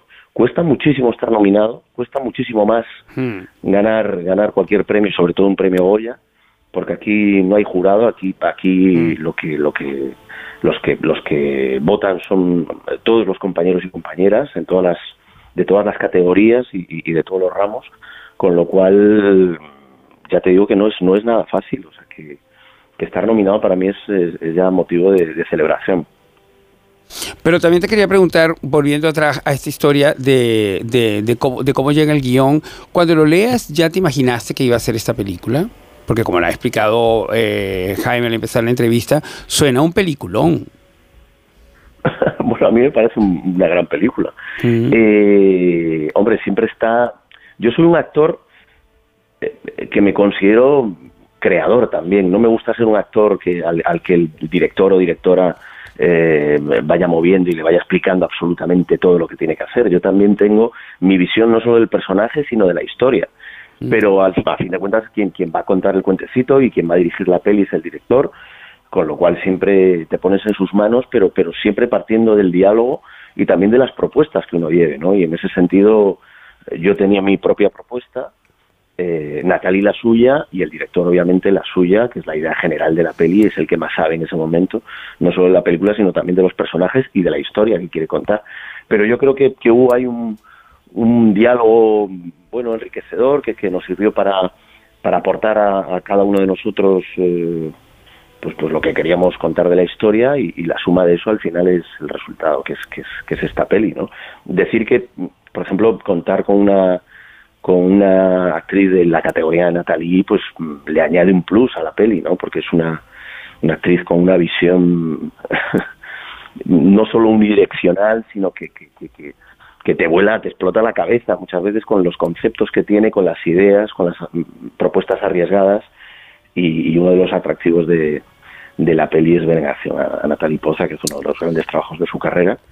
Em, llegamos del Festival de Ourense hace un festival internacional en el que competía tanto Coixet como Kiarostami, había grandes películas y salimos de ahí con el premio del público y, Natalia ganó el premio el premio a la mejor actriz, o sea que eso habla bien de, del nivel de la peli. El 12 de enero, Honeymoon, Javier Gutiérrez, la próxima vez en este estudio, ¿te parece? Hombre, pero por favor, no sabes la pena que tengo de, no veros las caritas ahí. y de que las tenemos muy bonitas hoy. Sí, decenas de empresa y estas cosas. Javier, mucha suerte, mucha suerte para el próximo año. Un abrazo muy grande. Oye, muchísimas gracias. Feliz año a todos. gracias a ti, feliz año. En un momento nos vamos de ronda porque lleváis mucha lotería de Navidad. Uy, este año mucha. Mucha. Boris no. Yo, yo es que Tú nunca, nada. Yo, nunca he jugado. ¿Cómo que nunca has Pero jugado, que Boris nunca he jugado, la- Sí, sí, Más sí, que increíble. Tienes Bueno, nacionalidad mira, española. Tengo nacionalidad Tú española. tienes que pero jugar a la pero- lotería. Pero es una cosa a la que todavía le mantengo un, un respeto muy grande, que es el azar. Porque el azar ya sabes que es muy importante para los países latinoamericanos. ¿Y así nos va. Y así nos va. Creemos tanto en el azar que no, que no, que no trabajamos. Os centráis en el no- que no tra- no trabajamos el destino. Entonces yo la verdad que en, en- en este mi otro país prefiero más trabajar mi destino.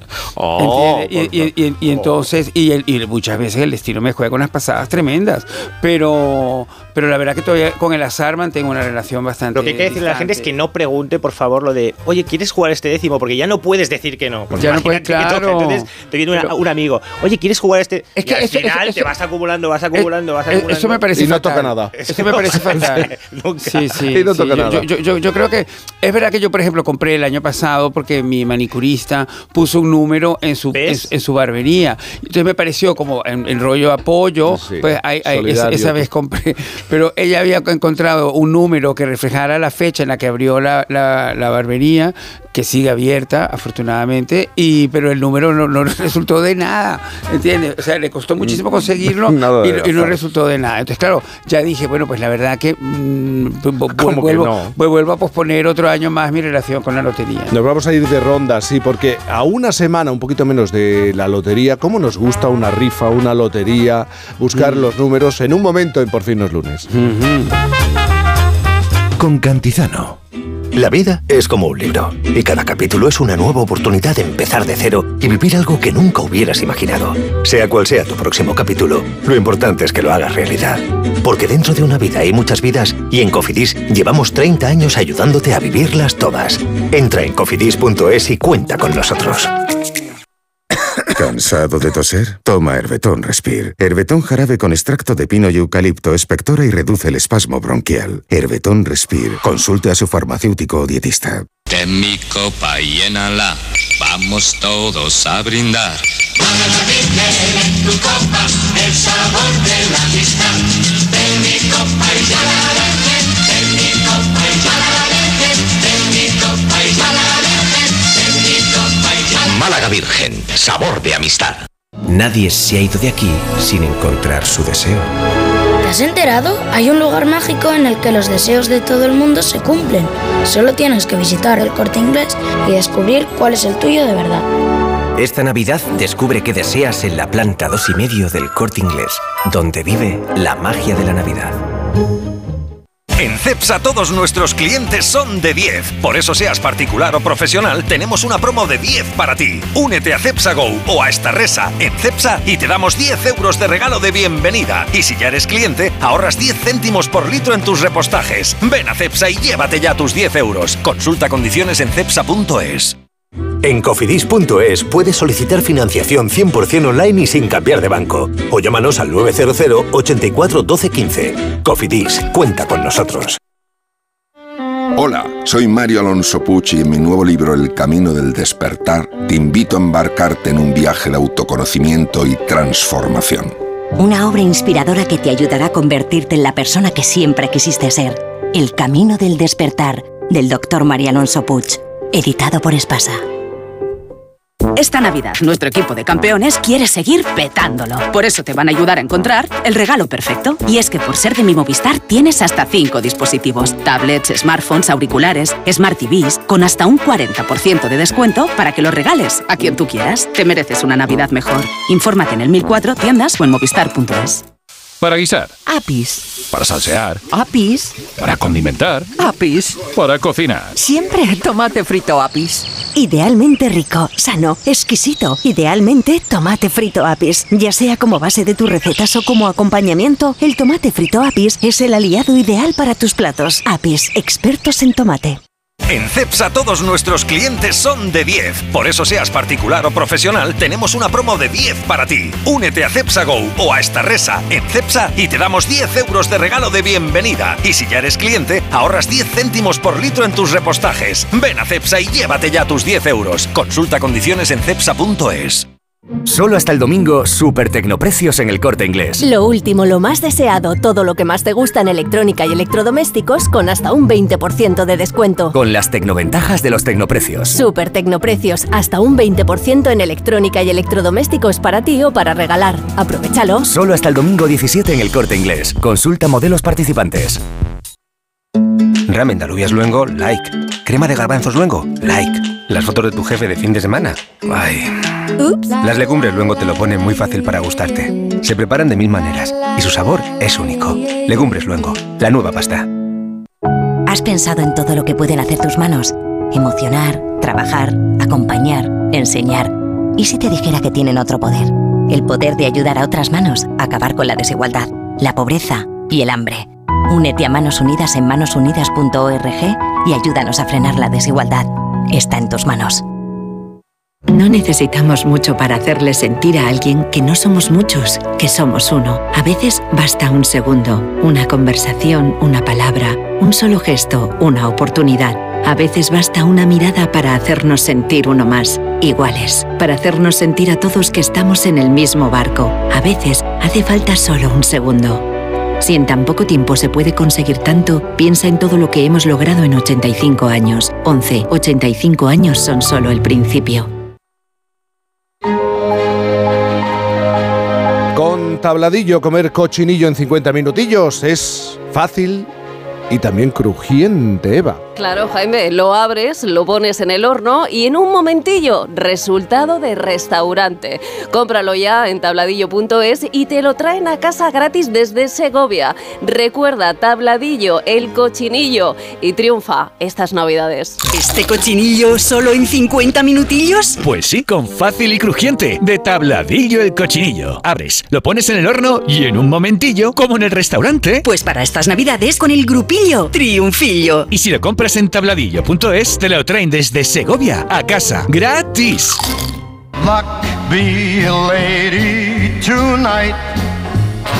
Estamos a seis días del Día Nacional de la Salud en España, el sorteo de la Lotería de Navidad. Nosotros queremos que todo el mundo mantenga la salud, esté sano, por supuesto, pero también queremos repartir algo de suerte, que si toca algo, pues oye, muchísimo mejor para todos, ¿no? Vamos a viajar a varios puntos de nuestro país para llamar un poco a la fortuna, a ver si para los sorteos de Navidad y del niño no, nos cae algo, y puestos a pedir que sea el número 25.722, con el que se juega en esta casa, en Onda Cero. Empezamos con la cesta de Navidad más generosa de España. Esto os va a encantar, de verdad apunten, apuntad lo que puede tocar. Varios coches de alta gama, una moto, un viaje a Euro Disney, un crucero para dos personas, un ligote de oro y hasta un piso en Sanlúcar de Barramedo, de Barrameda, junto con muchas cosas más. Vamos a hablar con Juan Luis Cadena, encargado del asador El Paisano en Utrera. Juan Luis, buenos días. Hola Jaime, ¿qué tal? Buenos días. Muy bien, Juan Luis. Explícamelo. Son muchísimos regalos incluso un piso en Sanlúcar de Barrameda. Pero, ¿esto le va a tocar a una única persona o, cómo se reparte? Exacto, Jaime. Nosotros llevamos ya desde 2008 haciendo cesta y siempre le toca, bueno, a una sola persona o, mejor dicho, a una sola papeleta, porque la misma papeleta la compartes tú con un amigo o una familia, unos hermanos, en fin. Eh, la papeleta todos los años toca y ya depende quien la haya comprado y con quien vaya a compartirla. Ya, pero uh, ¿la cesta qué valor tiene aproximado? Pues la cesta, Jaime, supera los 750.000 euros de valor. 750.000 euros. Como has dicho, un apartamento en Sanlúcar de Barrameda, la autocaravana que es la más grande del mercado, dos coches de alta gama, moto, crucero, viaje a Disney lingotes de oro para pagarte la hipoteca durante todo el año 2024, que, se te, que te olvides de pagar la hipoteca con los lingotes de oro, alimentación para todo el año, tarjetas de supermercado de 300 euros al mes durante 12 meses, eh, bueno, infinidad de electrodomésticos que tenemos aquí. Aquí dentro del restaurante tenemos lavadora, vitrocerámica, frigorífico, plancha, eh, bueno, bueno, aquí está todo expuesto, Jaime, desde el primer día que empezamos a vender las papeletas. Bueno, se han agotado las papeletas eh, en la web, pero ¿cómo Eh. funciona el sorteo? Pues bueno, se han agotado en la web. Aquí en el restaurante todavía tenemos que más o menos quedarán para una semana porque como se van imprimiendo y se van metiendo en la web, las de la web se han acabado ya, pero las que están impresas ya están aquí todavía, que faltará por venderse unas 6 o 7 mil papeletas que calculamos que será para una semana. Así que ya se acaba todo y a esperar al día 5 que es el, El 5. sorteo. eh, exacto. La cesta se rifa el día 5 de enero por la 11. Quien lleve el número que salga el día 5 de enero, la 11, se lo lleva absolutamente todo. Desde el piso en la playa hasta el último regalito, que es un bote de sal de fruta Qué y rico. una caja de, aero, de aerorre por si te entra un Claro, navideño. cuando termina la Navidad viene muy bien. Juan Luis Cadena, encargado del asador El Paisano Nutrera. Un abrazo muy grande. Un abrazo, Jaime. Muchas gracias. Un saludo a todos. Y en esta ronda por el país, Joaquín Monroy, al que han nombrado el mejor lotero de España de este año 2023. Él es el dueño de La Chulapa de Moncloa en Madrid, una administración que ya repartió el gordo de Navidad el año pasado, más un cuarto y un quinto, y el segundo premio del niño del 2023. Joaquín, buenos días. ¿Qué tal, Jaime? Buenos días. Joaquín, ¿cómo se consigue uno convertir en el, en el mejor lotero de, de- de- de España? Claro, esto depende únicamente de la suerte, de que los números salgan. Sí, bueno, como, como todo en la vida, trabajando mucho, porque la verdad que nadie nadie regala nada. Además, es una profesión, la del lotero es muy bonita porque, bueno, eh, damos y repartimos ilusión, pero también muy sacrificada. Y realmente, pues, como dices tú, dando muchos premios y, y subiendo mucho las ventas, que las hemos duplicado y estoy ya, desde que me quedé en la administración en 2016, multiplicando por seis las ventas. Ujú. y, y eres maniático a la hora de elegir los números, es decir, tienes en mente, sabes, quieres estos números. Uf, tengo muchas supersticiones, la verdad que soy muy supersticioso. Imagínate todo el día rodeado de números. Eh, bueno, uno tiene sus teorías. Al final, eh, nosotros trabajamos, como digo siempre, para, para dar premios, ¿vale? Me pregunta mucha gente, ¿qué número va a salir? Eh, no soy adivino. O sea, yo, yo tengo mis métodos para que la gente que me compra, pues un poco como decía la persona de la cesta, que la gente que me compra, pues asegurar, asegurar premios, ¿no? Que sepa la gente cuando va a mi local, sepa que comprando ahí las posibilidades de tener un premio son, son muy amplias, por no decir muy, muy grandes, y eso es lo que yo hago, vamos. Cuando me preguntan cuál es el número, pues ahí no puedo adivinarlo. No lo puedes adivinar. Este año creo que va a acabar en nueve, me mojo con ¿Tú crees que va a acabar en 9? Mira, lo apuntamos. Pero, eso, pero luego acabarán cinco. Llegáis a tiempo, pero lo crees, lo que cree, mira, me está diciendo el equipo, es lo que piensa Muy Joaquín. corazonada. Corazonada. ¿A cuántas personas claro, es un pensamiento. ¿A cuántas personas les ha repartido suerte la chulapa? Es decir, ¿cuánto dinero al final has repartido? Este año ha sido una brutalidad. Llevo como unos 18 premios mayores. Estoy dando uno más o menos cada 15 días.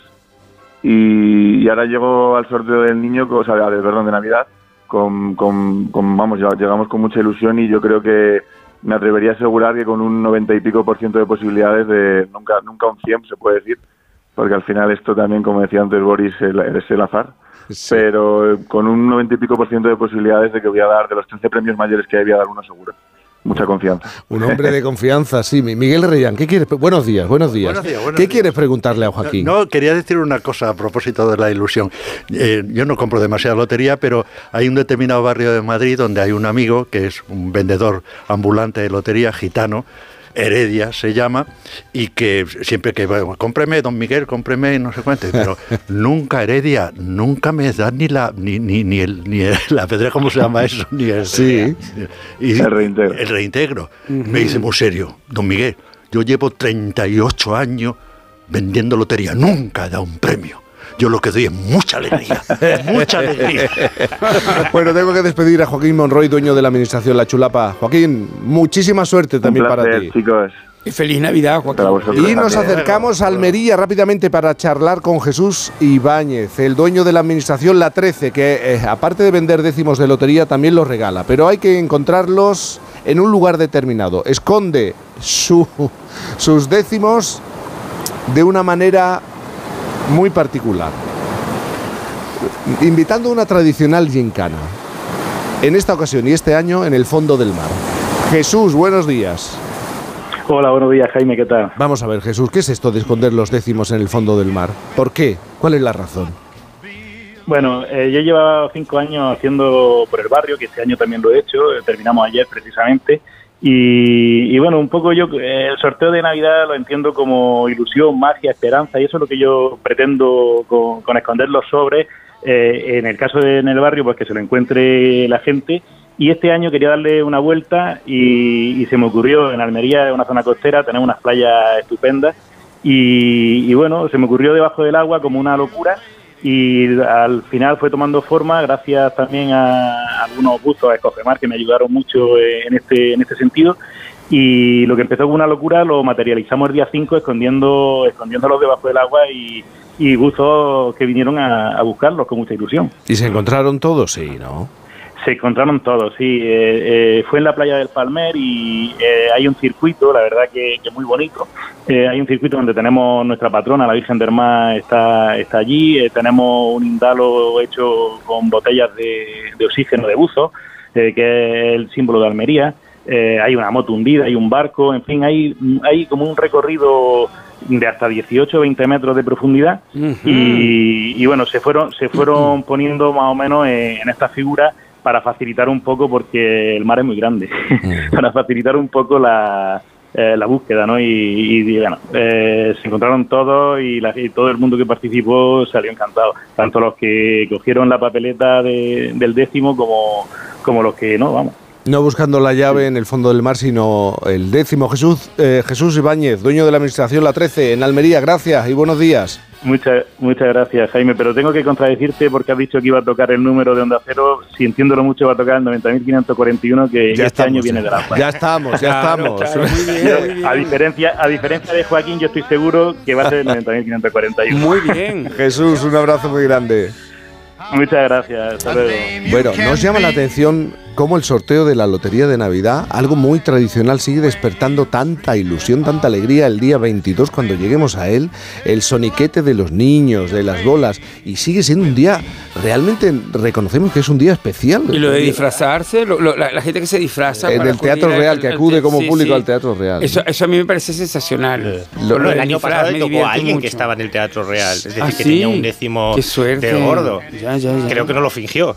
Pero O sea, sí es verdad, mira, yo no juego en todo el año a la lotería y aquí, sin embargo, me encanta, me encanta jugar, me encanta verlo, no sé, por, probablemente porque es que te está relacionado con toda la Navidad, ¿no? Con todo ese sentimiento. Con todo- Y a mí es que la Navidad me gusta, será a uno de los pocos españoles que, sí, le gusta la que Navidad. sí, que sí. Y A que mí so- me encanta la y- Navidad. Y que sois muy juguetones también. Nacho, un abrazo muy grande. Boris. Me encanta lo de juguetón. Soy, sí, sois muy juguetones. Llega- sensación gato, ¿no? Entre otras cosas, entre otras cosas, Entre otras llegan cosas. las noticias a la sintonía de Onda Cero. Nos espera en la siguiente hora, además de Miguel. Viviana está enfermita hoy, no va a poder estar con nosotros. Juan Antonio Bayona, que nos viene a hablar de su película. Bravo. Atención, Es un genio, atención. es un genio, En un momento, encantar. en por fin los lunes. Luck be a lady tonight. Por fin, con Cantizano. Onda Cero.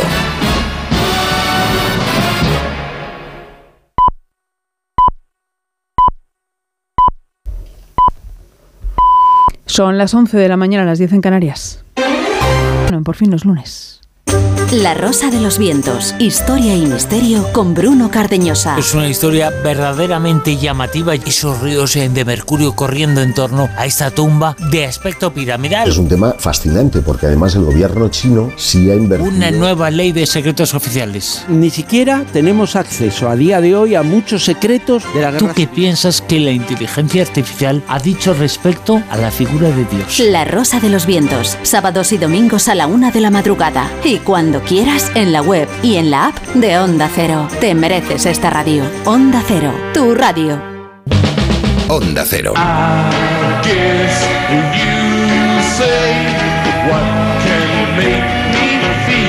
Por fin no es lunes.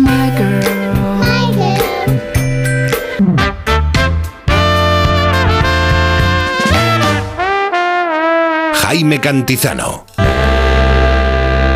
Solo hasta el domingo, super tecnoprecios en el corte inglés. Lo último, lo más deseado, todo lo que más te gusta en electrónica y electrodomésticos con hasta un 20% de descuento. Con las tecnoventajas de los tecnoprecios. Super Tecnoprecios, hasta un 20% en electrónica y electrodomésticos para ti o para regalar. Aprovechalo. Solo hasta el domingo 17 en el corte inglés. Consulta modelos participantes. ¿Se acabó el fin de semana? Tranquilo, toma Ansiomet. Ansiomet con triptófano y asuaganda te ayuda en situaciones de estrés. Y ahora también Ansiomet Autoestima, de Pharma OTC. Uf, vaya atasco. Va, vamos a jugar a imaginar cosas increíbles. Em, que nos abduce un ovni y nos deja en la oficina. Que ahorramos con cada repostaje. Pero eso ya lo hacen los iluminados. Esas personas corrientes que al contratar la luz con Repsol empiezan a ahorrar hasta 300 euros al año en carburante y en sus facturas de luz y gas con los planes energías. ¿Y tú? ¿A qué esperas para hacerte iluminado? Contrata la luz con Repsol en el 950 52 50 y empieza a ahorrar. Tantas horas delante del ordenador pueden pasar factura a tus ojos. Prueba el nuevo Devisión Lágrimas. Devisión alivia los síntomas de sequedad, irritación y cansancio ocular. Devisión Lágrimas. Este producto cumple con la normativa vigente de producto sanitario. Gracias a los fondos FEDER, en Moguer se ha regenerado el viejo mercado creando un centro de formación para profesionales de hostelería y turismo. Avanzamos en la regeneración socioeconómica del centro de la ciudad. Fondos FEDER, una manera de hacer Europa. Hola, soy Juan del Val y te invito a leer Boca Besada. ¿Aún no has leído la novela del año? En Boca Besada descubrirás un mundo donde no hay fronteras entre la novela y la vida. No es realidad, no es ficción, son ambas. Boca Besada, de Juan del Val, el mejor regalo para estas Navidades. Editado por Espasa. Esta Navidad, nuestro equipo de campeones quiere seguir petándolo. Por eso te van a ayudar a encontrar el regalo perfecto. Y es que por ser de mi Movistar tienes hasta 5 dispositivos: tablets, smartphones, auriculares, smart TVs, con hasta un 40% de descuento para que los regales a quien tú quieras. Te mereces una Navidad mejor. Infórmate en el 1004 tiendas o en movistar.es. Con inmensas dehesas, una deliciosa gastronomía y un gran patrimonio cultural y artístico, la comarca de Olivenza es uno de los territorios más atractivos de la provincia de Badajoz. Gracias al Plan de Sostenibilidad Turística para la comarca de Olivenza, los municipios que la integran podrán afrontar los retos necesarios para construir un próspero futuro. En Olivenza estará este sábado el programa Gente Viajera, que será en directo desde el convento de San Juan de Dios, con el patrocinio de la Diputación de Badajoz. Este sábado, a partir de las 12 del mediodía, Gente Viajera desde Olivenza, con Carlas Lamelo. Te mereces esta radio. Onda Cero, tu radio. Por fin.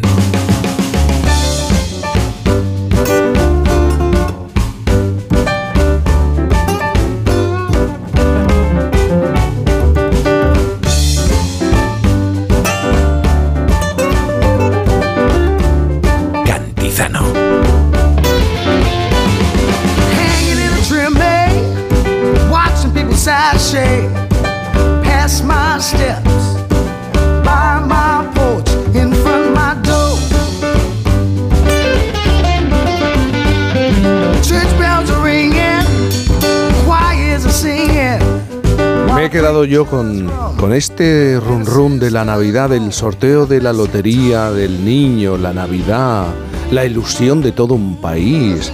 Y de pronto cuando ya se reparten los premios y las televisiones conectan con las administraciones y la alegría de la gente, aunque sean eh, tres pesetillas o cinco mil euros, pero qué alegría. Y parece contagiosa. Miguel, ¿tú, ¿tú crees en la suerte? No hablo de la suerte mm, de que te toque algo, sino la suerte en general. Yo creo ¿Tú que... has sido un tipo afortunado, con suerte en la vida? Pero usted me pregunta eso. Si estoy aquí, ¿te parece que es no, poca no. suerte? Sí, sí, sí. Te conozco a ti. Pero tú, ¿tú crees que en tu carrera profesional la suerte ha sido muy importante? ¿En tu vida personal la suerte ha sido importante? Y en la tuya, no, no me atropelló un coche cuando tenía 17 años de milagro. Me pasó rozando. ¿Eso no es suerte? Sí, señor. Pues, ¿qué- A mí me ocurrió lo mismo. Estaba esperando, estaba esperando un taxi, me puse no en la acera, sino me bajé a la calzada y un conductor que venía por la izquierda perdió el control del vehículo, era una curva. y el coche, en la rueda del coche me pisó el pie izquierdo, pero lo, lo porque lo consiguió controlar en el último segundo. Pero solamente en la pérdida de control la rueda pasó por encima de mi dedo. Pues querido, y podía haber pasado por encima de tu cabeza. Efectivamente. ¿Eso no es suerte? Sí. Claro que suerte, hombre, por Sí. Dios, claro que suerte, naturalmente que existe. Suerte hace falta para cruzar la calle. Mm. Y, y no sé si suerte, pero el, el azar, pero no es cuestión de fe. Son, es Mm. Lo que ciencia. pasa que, mira, hace un momento Boris decía, pero es que hasta la suerte hay que trabajarla. Eso es otra cosa. Me- Me pongo estupendo pedante. Pitágoras, creo que era Pitágoras, el que decía, la suerte es que cuando coincide la, la oportunidad con la preparación. Eso tópico y típico decía, el tren de la suerte, de la oportunidad pasa una vez en la vida, hay que estar preparado para cogerlo. Evidentemente, en mi campo, en el campo de la Sí. interpretación de los actores, de pronto a alguien le llaman para un papel estupendo y no lo aprovecha porque no está preparado. Hijo mío de mi vida, o hija mía, pues ¿qué vamos a hacer? Pero claro que existe el azar. Tus papás y los míos se conocieron de casualidad. Seguro. Puede ser que por un segundo más, un segundo menos no se conocieran. Claro. El frecuente, que sobre todo en, amigas que me cuentan, pues mira, yo llevo con Eulogio, nombre que me acabo de inventar, vamos, eh, llevo 32 años. ¿Sabes cómo lo conocí? Porque una noche mi amiga Maripepa me dijo, hombre, que me han invitado a una fiesta, no quiero ir, Maripepa, hombre, vente, que estás sola ya, pero no te voy a meter en la cama con un libro, no, hombre, no me dejes sola, fui. Ala, y estaba allí en un rincón. Y en la otra punta de la fiesta había un chico que me miraba, Eulogio, 32 años llevamos. no claro que existe la, la suerte, el azar, naturalísimamente que existe, claro. Bueno, la, la- la buena y la mala, ¿eh? Que no voy a poner ejemplo, que hay gente que, que- personas que tienen muy mala suerte, yo conozco unas buenas que mala fortuna. Lo, lo tuyo, que en vez de pasar el coche por encima del pie, la pasa por encima del cráneo. Sí. Y lo peor en este país es ser señalado como individuo con mala suerte. ¿A qué se refiere usted? Todos tenemos en mente a personas, conocidas algunas, que han sido señaladas, por lo que sea, con razón o sin razón, como personas gafe, con mala suerte. Eso, no, pero eso, eso, es un- eso es una barbaridad, eso es una cosa. eso- va a sonar mal, es una putada para la una persona que tiene que cargar con no, eso. No puede ser, no puede, hombre, eso es eh, medieval y, y indecente. Pues y- sigue ocurriendo. ¿eh? No, no, no, va ocurriendo si los seres humanos en muchos aspectos no, no avanzamos absolutamente nada. Veas el ejemplo por la Junta Lámina, pero que no, que va, va. no, no, no avanzamos. No. Mira, vamos a hacer una pausa. ¿Me quiere, me quiere decir en qué se diferencia la guerra de Ucrania con la guerra del Peloponeso? Pues en, en nada, que antes era con una lanza y un una tea encendida y ahora es con un dron, pero igual de bestias. Y, y de insensatos. Y la muerte de los inocentes. La Morían de los igual. inocentes antes y, igual, ahora. no hemos avanzado na- nada. Oye, Miguel, ¿tú conoces a Juan Antonio Bayona? Personalmente no sé quién es, por supuesto, Por supuesto. lo conozco y le admiro. Y, pero seguro que conoces la historia de ese avión eh, Sí. que se estrella en los Andes. Sí, sí. Por cierto, y habla, me gustaría, no sé si vamos a hablar con él. me Sí, gustaría- señor. Tiene cuarenta y tantos años. Un carrerón que yo Sí. en su lugar digo, me da vértigo pensar en el porvenir de este muchacho. Mm. Le puedo llamar muchacho. porque Seguro que la suerte, la buena suerte, fíjate que me estoy, ha intervenido. Independiente, pues claro, la preparación. Tío listo, no hace falta. Pero seguro que alguien dijo, este muchacho sirve para esto. Seguro, suerte. Pues con Miguel Reyán vamos a, a- a entrevistar a Juan Antonio Bayona. Hoy Viviana Fernández no puede estar, lo he dicho antes, porque ha cogido frío. La garganta falla, cuando uno coge frío falla. Y, y- y claro, con todo lo que habla Viviana, no, no lo puede hacer por de- señas. Nos estará oyendo, ¿no? Yo creo que nos estará No, oyendo muchos besos. si la fiebre y el dolor se lo, se lo permite. Así y que- Viviana, yo ese día fui a clase, si quieres te opero. claro, Miguel, que es casi médico. Le quito, tengo los apuntes, le quito la pelusa a los apuntes y voy y te opero. Una pausa y enseguida hablamos con Juan Antonio Bayona. Cantizano, en Por fin no es lunes.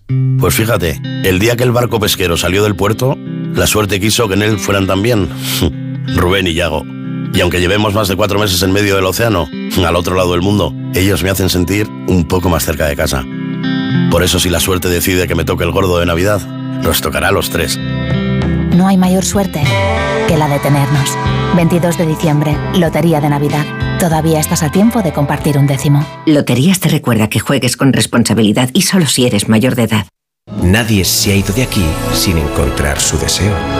Te has enterado? Hay un lugar mágico en el que los deseos de todo el mundo se cumplen. Solo tienes que visitar el corte inglés y descubrir cuál es el tuyo de verdad. Esta Navidad descubre qué deseas en la planta 2 y medio del corte inglés, donde vive la magia de la Navidad.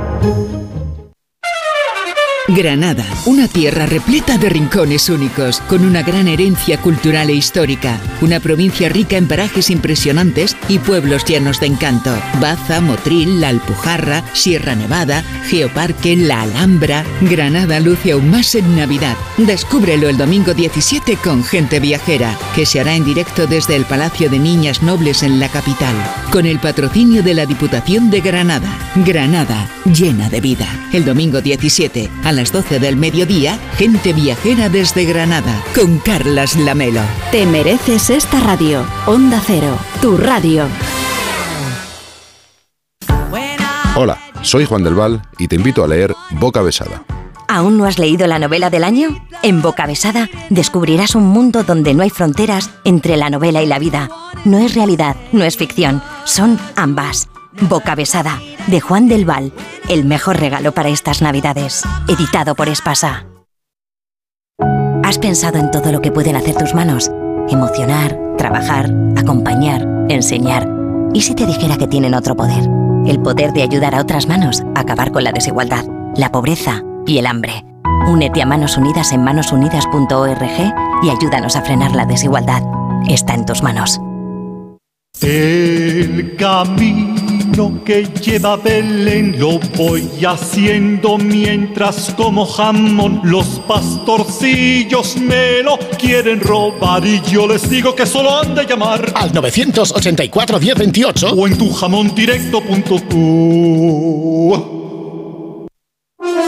Petronor es el lugar en el que la innovación se fusiona con la industria y con la energía, que crea infinidad de soluciones que buscan un futuro sostenible para todos. Petronor es respuesta a las necesidades de energía y descarbonización que nuestra sociedad demanda. Vamos a descubrir muchas más cosas este lunes con más de uno, en un programa especial que se hará en directo desde Petronor, en la localidad vizcaína de Musquiz. Este lunes, más de uno, con Carlos Alsina. Te mereces esta radio. Onda Cero, tu radio.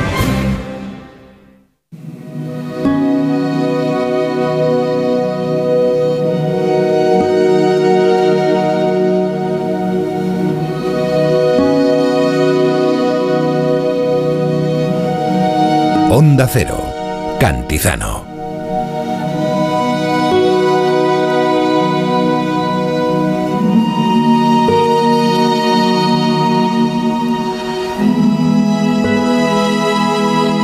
En unos días, el próximo jueves 21, se cumplen 51 años del rescate de unos supervivientes, de una historia que impactó al mundo entero. Es la historia del accidente del vuelo 571 de la Fuerza Aérea Uruguaya en los Andes, que ya se llevó al cine hace años con la película Viven, el libro. En mi casa siempre recuerdo el libro en la estantería.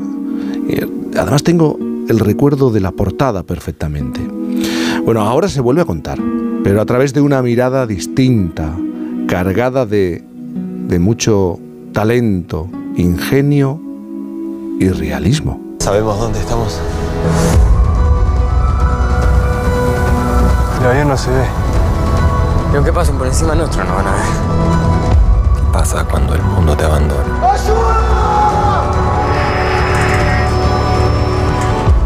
Tenés ropa, te estás congelando. ¡No vamos a llegar hasta arriba! Cuando no tenés comida y te estás muriendo. Si no comemos, nos vamos a morir. ¿Comer qué?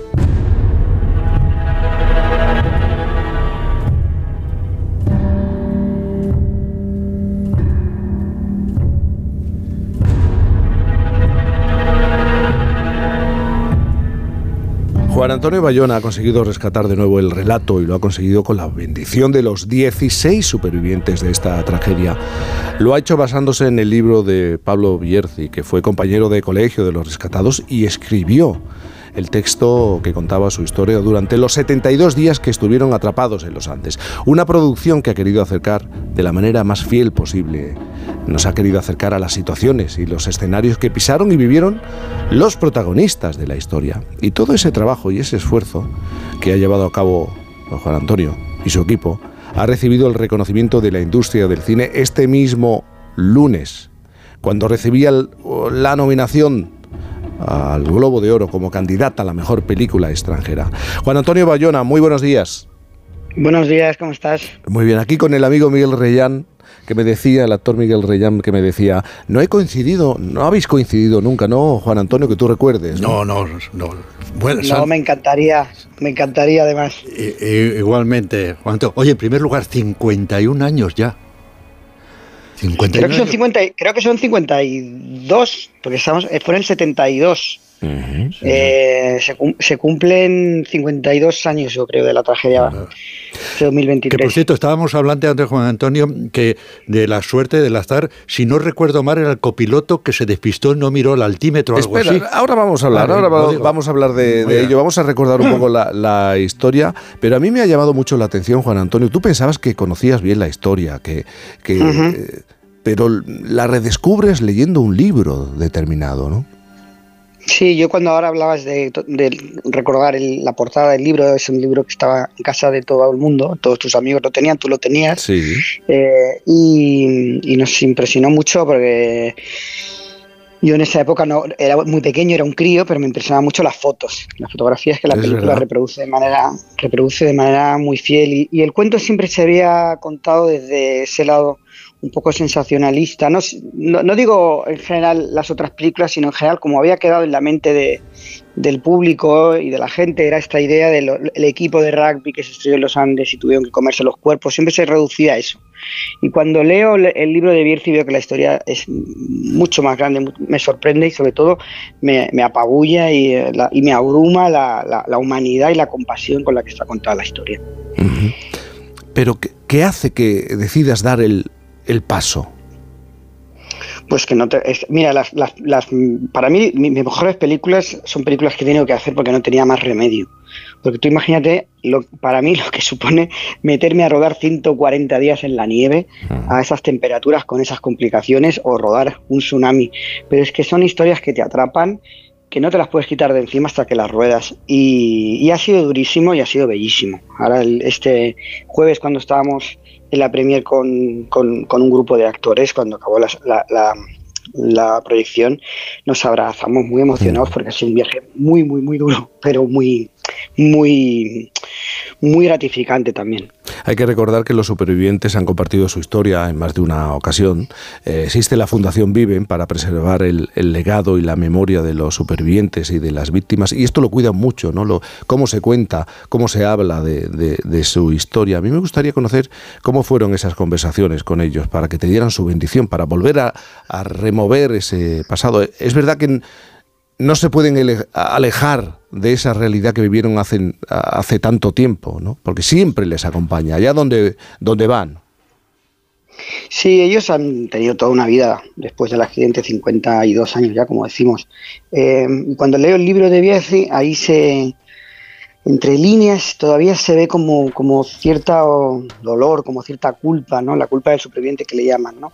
Y había como que, yo, yo, les decía, había como que hacer esta película intentando ver cómo se podía cerrar un poquito esa herida. Nos, nos acercamos con mucha delicadeza a ellos eh, y después nos acercamos también eh, con mucha cautela también a la familia de los fallecidos, ¿no? Que ellos casi estaban en una situación más delicada, ¿no? Tú imagínate perder un hermano, perder eh, un padre y, que la historia se haga famosa al mundo con, un libro extraordinario por otro lado, pero que se llama Viven, Viven. Mm. Y esto, bueno, viven ellos, ¿no? ¿Dónde está mi hermano? ¿Dónde está eh, mi madre? ¿Dónde está eh, mi hijo? ¿no? entonces ahí nos acercamos a, los dos grupos, que siempre fueron dos grupos, porque siempre los, siempre los tratamos por separado y luego fue muy bonito el, día que les proyectamos la película a, los supervivientes y a sus familias y después a, la familia de los fallecidos porque les íbamos a hacer dos proyecciones. Y fue cuando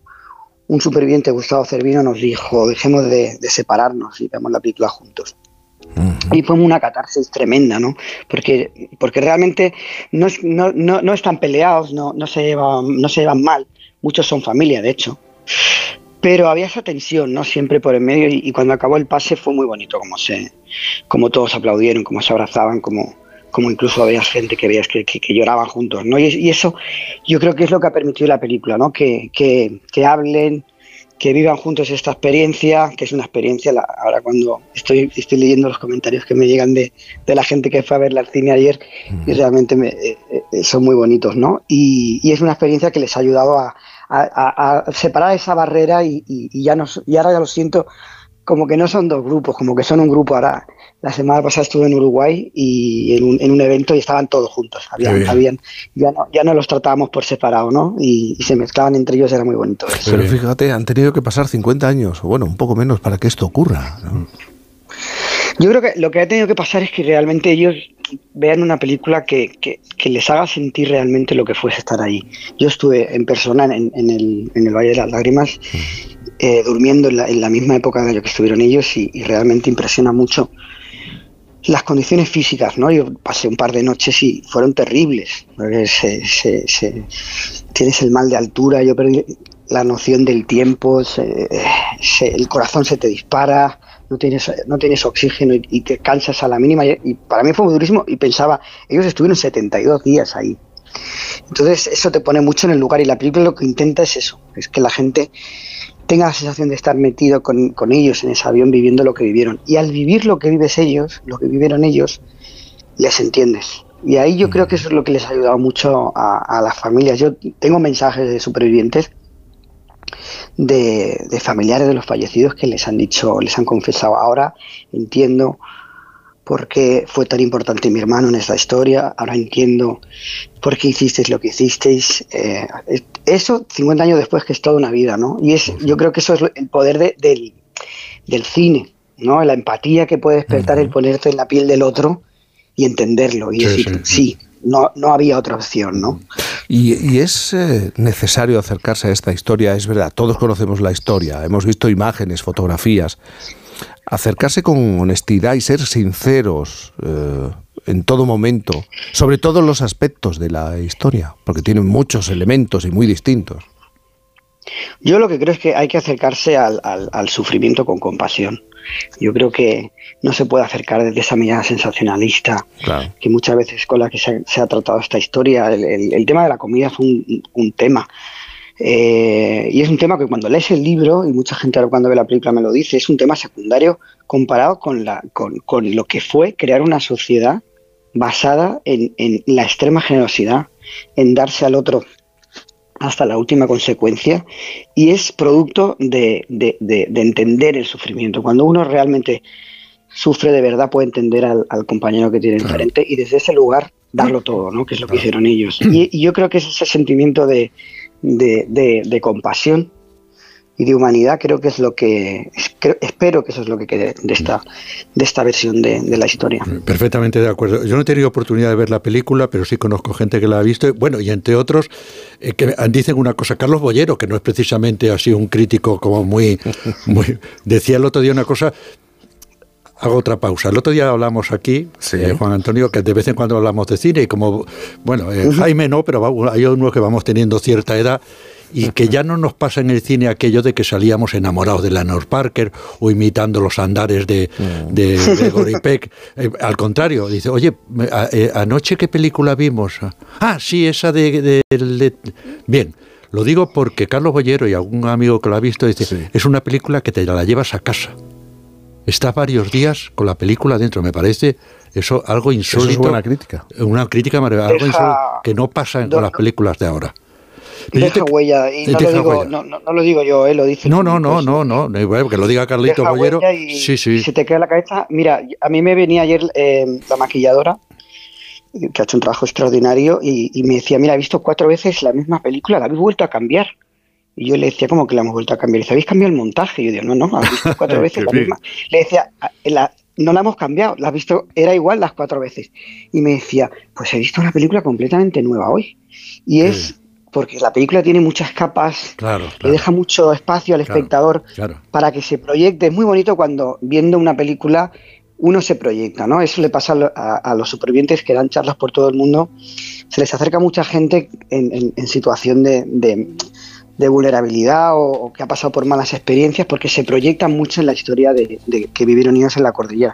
Y para mí eso es muy bonito del cine, cuando realmente le dejas espacio al espectador para que para que forme parte de la aventura y se, y se hay una cosa que dicen que a mí me encanta dicen del arte que dicen el arte es, es aquello que revela la verdad que uno desconoce de uno mismo no y, es, y eso es lo bonito cuando consigues que una película uno aprenda cosas de uno mismo que no sabía no y esta historia le deja ese espacio no todo el mundo se pregunta qué habría hecho yo en esta situación yo habría hecho esto eh, y, me habría entregado de esta forma, ¿no? Y, yo creo que eso es lo que hace que, la película deje ese pozo, porque se te queda, te queda ahí dentro, se te deja huella y te vas a casa pensando en ello. Importante, fundamental. Pero yo quería preguntarte, Juan Antonio, una cosa que no tiene nada que ver con esta parte, que no, sé, que no es de arte, que es que tú, tú lo resumes de una manera, dice, pues, pues, yo leí el libro, si no me equivoco, leí el libro, pero desde que lees el libro hasta que dices no sé cuánto tiempo después, en la primera toma acción, ¿qué ocurre? Porque dice, yo quiero hacer esta película y se dice muy fácil, y vas y la haces. Eso debe ser, para mí, que, que no formo parte de la industria en el sentido de la producción, de, de- de- ¿a quién te vas y dices que quiero hacer esta película? Y lo lógico que te diga, pues no, mira. ¿No? Nosotros llevamos a, a todas las puertas y todas nos, no- nos di- dijeron que no, y veníamos de Claro. grandes éxitos en el Me lo imagino. Por, por, porque, por una razón muy triste, ¿eh? que es que era porque era en español. Entonces las películas, cuando ruedas, cuando ruedas las películas con, con un presupuesto que va más allá de 8 o 10 millones de euros, y esta película con ese presupuesto no se podía hacer, eh, pues el mercado no las acepta. El mercado está dominado por el cine en inglés, los grandes multisalas eh, explotan el cine en inglés y las películas en español se quedan en, en cines más, más de arte y ensayo, se quedan, hablo internacionalmente, no lo en España. ¿eh? Ya, ya. Claro, eso no, no, no dan los números. Y finalmente, después de 10 años, cuando ya íbamos a... 10 años trabajando en la película, porque no, no la dejábamos nunca de lado, eh, finalmente cuando ya íbamos a tirar la toalla fue Netflix quien apareció y, y nos dio la oportunidad de ¿Estuviste a hacerla y hacerla con libertad. ¿Estuviste a punto de no hacerla en algún momento? Sí, sí, sí, sí, sí. Estuvimos, estuvimos a punto. La, la última vez, porque claro, imagínate, al basarse en un libro tú tienes que comprar los derechos del libro y, lo- y esos vencen a los dos años. Pues en 10 años vencieron cuatro o cinco veces. Ya la última vez pusimos el dinero en nuestro bolsillo y Belén Atienza, la productora, me miraba y me decía, estamos seguros que queremos hacerla, ¿no? Y yo decía, sí, sí, sí. Y entonces ahí, la última vez que, que, que- que- que continuamos con la, con, la, con la venta de los derechos del libro, con, con los derechos, eh, ahí lo pagamos de nuestro bolsillo.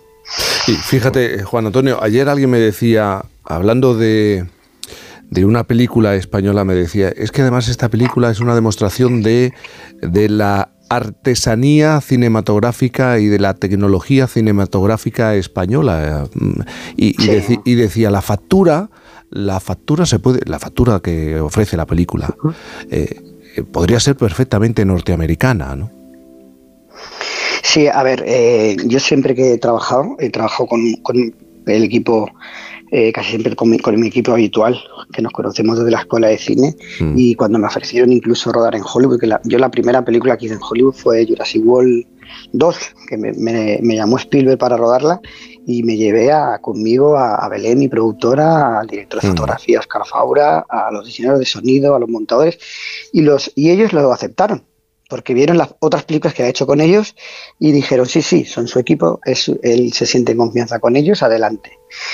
O sea, que es que realmente Hollywood son los primeros en reconocer el, el- el talento de los técnicos y de los artistas que tenemos aquí. Y hay que sacar pecho, ¿no? Hay que decir, bueno, que esta película, o sea, eh, cualquier jefe de departamento, cualquier, y de hecho ahora están teniendo muchos premios, se han premiado ahora a los maquilladores y a los efectos visuales en la Academia de Cine Europeo y cualquier departamento de esta película está, yo creo como director, muy orgulloso de mi equipo, está a la altura de, lo- de los mejores trabajos que se han hecho este año. Juan Antonio Bayona, gracias por estar esta mañana aquí. El camino para la película va a ser largo y todo apunta que el reconocimiento va a llegar uno detrás de otro. Así que muchísima suerte, Juan Antonio. Muy- pues, gracias a, a vosotros y un placer, Jaime, un placer. Enhorabuena, enhorabuena. Muchas gracias. 11.36, las 10.36 en, en Canarias. Qué gusto da, ¿verdad? Encontrarte con, con ese tipo de películas, lo que tú has dicho, que te la llevas a casa, la estás rumiando.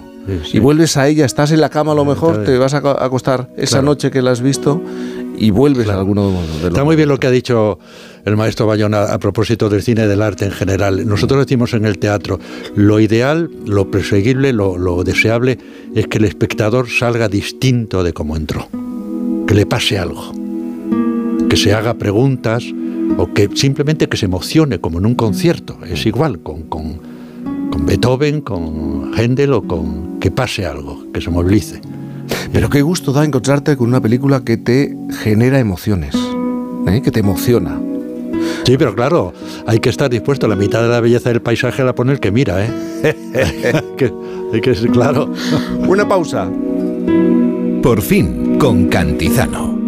Para guisar, Apis. para salsear, Apis. Para condimentar, Apis. para cocinar. Siempre tomate frito Apis. Idealmente rico, sano, exquisito. Idealmente tomate frito Apis. Ya sea como base de tus recetas o como acompañamiento, el tomate frito Apis es el aliado ideal para tus platos. Apis, expertos en tomate.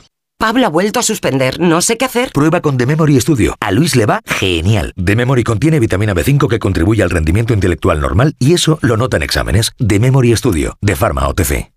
Esta Navidad, nuestro equipo de campeones quiere seguir petándolo. Por eso te van a ayudar a encontrar tu dispositivo Samsung perfecto. Y es que por ser de mi Movistar tienes hasta 5 dispositivos Samsung. Smart TVs, smartphones, auriculares, con hasta un 40% de descuento para ti o para quien tú quieras. Te mereces una Navidad mejor. Infórmate en el 1004 tiendas o en movistar.es. En CEPSA todos nuestros clientes son de 10. Por eso seas particular o profesional, tenemos una promo de 10 para ti. Únete a CEPSA Go o a esta resa en CEPSA y te damos 10 euros de regalo de bienvenida. Y si ya eres cliente, ahorras 10 céntimos por litro en tus repostajes. Ven a CEPSA y llévate ya tus 10 euros. Consulta condiciones en CEPSA.es.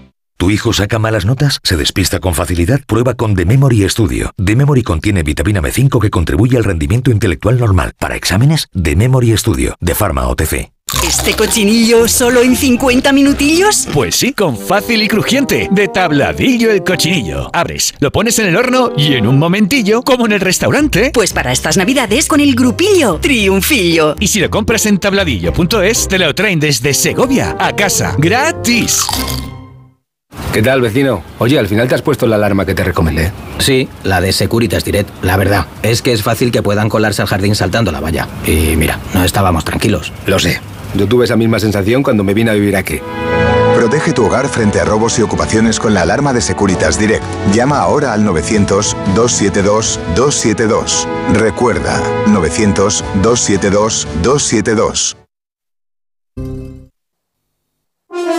Petronor es el lugar en el que la innovación se fusiona con la industria y con la energía, que crea infinidad de soluciones que buscan un futuro sostenible para todos. Petronor es respuesta a las necesidades de energía y descarbonización que nuestra sociedad demanda. Vamos a descubrir muchas más cosas este lunes con más de uno, en un programa especial que se hará en directo desde Petronor, en la localidad vizcaína de Musquiz. Este lunes, más de uno, con Carlos Alsina. Te mereces esta radio. Onda Cero, tu radio.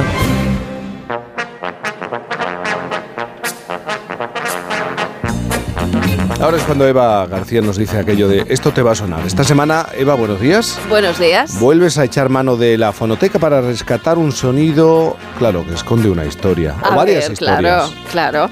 Pues fíjate, hoy quiero empezar haciéndoos una pregunta a vosotros. A ver, Miguel, Jaime, ¿qué tienen en común Enrique VI de Inglaterra, Napoleón Bonaparte y Charles de Gaulle? A ver. ¿qué pensáis? Grandes es fácil. personalidades Enrique VI de Inglaterra, Napoleón Bonaparte y Charles de Gaulle. francesas. Que malaban mucho. De entrada, de entrada.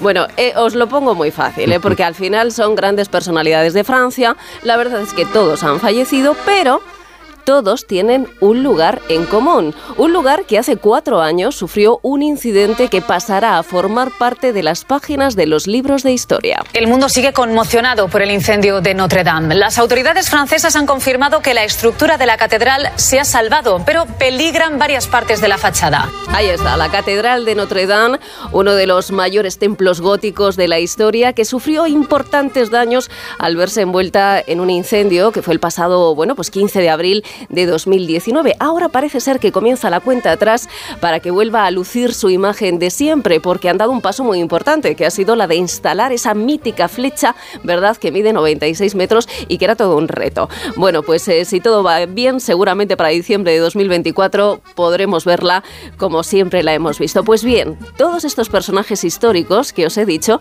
tienen en común la Catedral de Notre Dame. ¿Y por qué?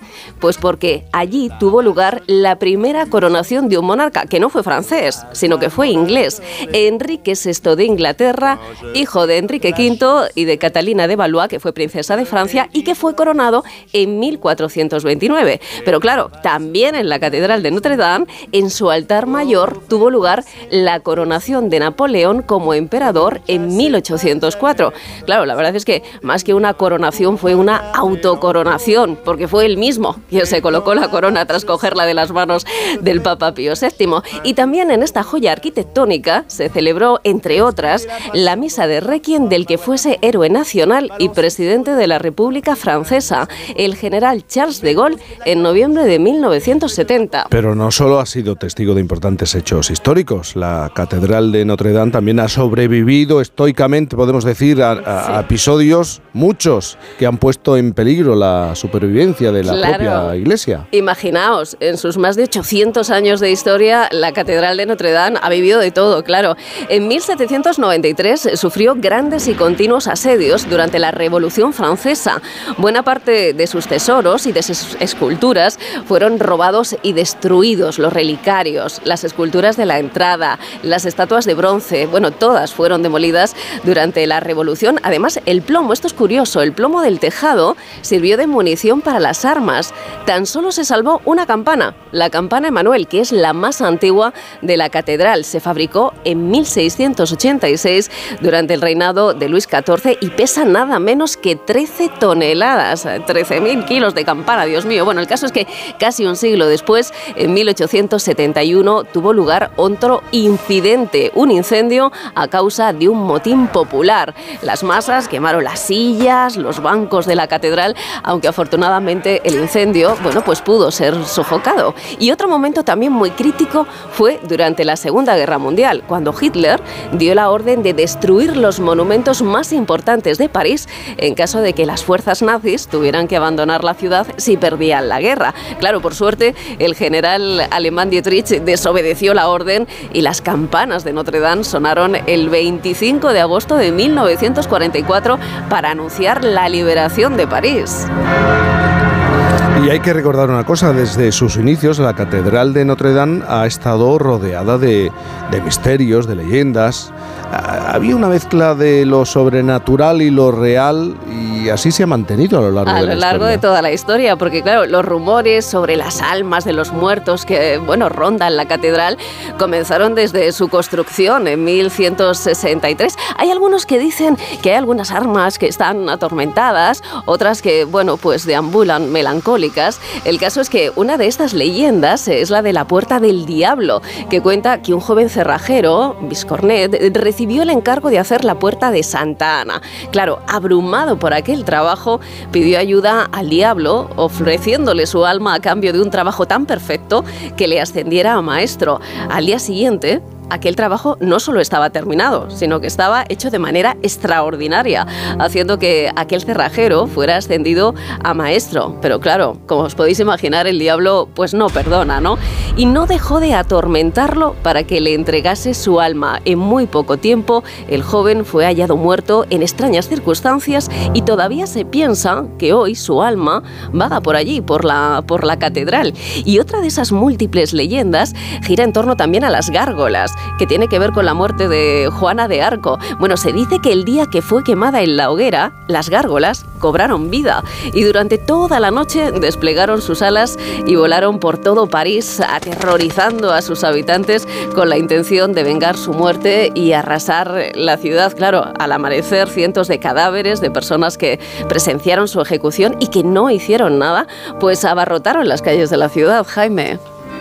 Eh, y hay que quedarse con un detalle también muy importante, la relevancia que tiene eh, para la cultura. Hasta el célebre escritor francés Victor Hugo la convirtió en su musa particular. Claro, y la inmortalizó en su novela Nuestra Señora de París, un relato que inspiró la historia de Quasimodo, un jorobado que se enamoró de una gitana y que encontró en la catedral su pequeño universo. Pero claro, ¿existió o no este personaje? Esa es una duda que, que siempre hemos tenido ¿no? a lo largo de la historia. Bueno, pues tal y como Victor Hugo lo describió, pues no existió, esa es la verdad. Aunque dicen que en 1820, durante una remodelación de la catedral, uno de los escultores que trabajaba allí era jorobado y sirvió al escritor para inspirarse y crear este personaje de su novela. De hecho, hay un dato que, que es bastante curioso y es que en el Museo Británico de Arte Moderno se encuentra en el archivo un documento que forma parte de una autobiografía de un escultor llamado Henry Simpson que fue contratado para trabajar en la restauración de Notre Dame. Bueno, pues en esos apuntes aparecen referencias a un solitario escultor jorobado que también fue contratado por el gobierno y al que no le gustaba mezclarse con sus compañeros. O sea que ya hay ahí alguna cosita que nos puede hacer pensar que quizá alguien existió, claro. Bueno, después, años más tarde, Disney llevó la historia a la gran pantalla en 1996. Muy de mañana despierta París la canción de Notre Dame. Redoblan campanas. Bueno, la verdad es que en la película de dibujos animados también hay algunas curiosidades. Por ejemplo, los productores cambiaron la profesión del malvado Frollo y pasó de ser un sacerdote a convertirse en un juez. Y dos de las gárgolas, haciendo un pequeño guiño también a la novela, pasaron a llamarse una Víctor y otra Hugo. Oye, no está mal. Aunque es verdad que nada comparado con el increíble solo cantado por Frollo e inspirado en una de las canciones de ópera italiana más conocidas, Te Deum. Pero yo no quiero pecar. Es esa bruja la que se hace desear. Y quieres acabar con alguna curiosidad, algunas curiosidades, que Hay son muchas, muchas, claro. Imagínate lo que son más de 150 años de historia. Pues imagínate, se tardó, se tardó eh, 150 años, más de 150 años, y imagínate la cantidad de, de siglos que estamos hablando. Bueno, no sé si sabéis que Notre Dame albergó la celebración de fiestas populares durante la Edad Media, la fiesta del asno. Cada 26 de diciembre se nombraba como falso papa a un miembro humilde de la sociedad. Para ello, un hombre disfrazado de obispo se montaba sobre un asno y recorría el interior de la catedral atravesando un pasillo de fieles que bailaban y cantaban disfrazados antes de atiborrarse a una gran comilona. Y otra curiosidad que muchos desconocen es que este lugar fue elegido para ser el punto cero de Francia. Justo en la plaza en la que se encuentra la catedral hay un medallón parecido a la Rosa de los Vientos que señala este punto. Y para finalizar, os recordaré que Notre Dame fue declarada Patrimonio de la Humanidad en 1991. Ahí es nada. ¿Lo que sabe esta muchacha? Hay mucha historia detrás. No Lo tendríamos tiempo para tanto. Y lo que se aprende de este programa. Es muy corto, pero se aprende mucho. Hombre, hacemos una pausa última ya, pero no nos vamos todavía. Por fin, no es lunes. Conducir parece fácil, pero en cualquier momento surge un imprevisto. Y si no te coge con las dos manos al volante, todos estamos en peligro. Por eso es importante que no fumes conduciendo. Nunca. Y tampoco comer o beber al volante. Si necesitas hacerlo es una ocasión estupenda para parar y estirar las piernas. Ponle freno y Fundación AXA, unidos por la seguridad vial.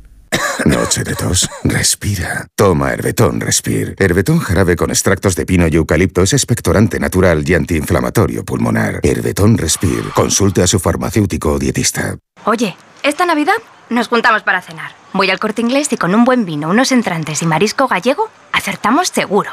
El plato principal lo preparo yo, aunque si al final somos muchos, lo cojo en platos preparados, que están buenísimos.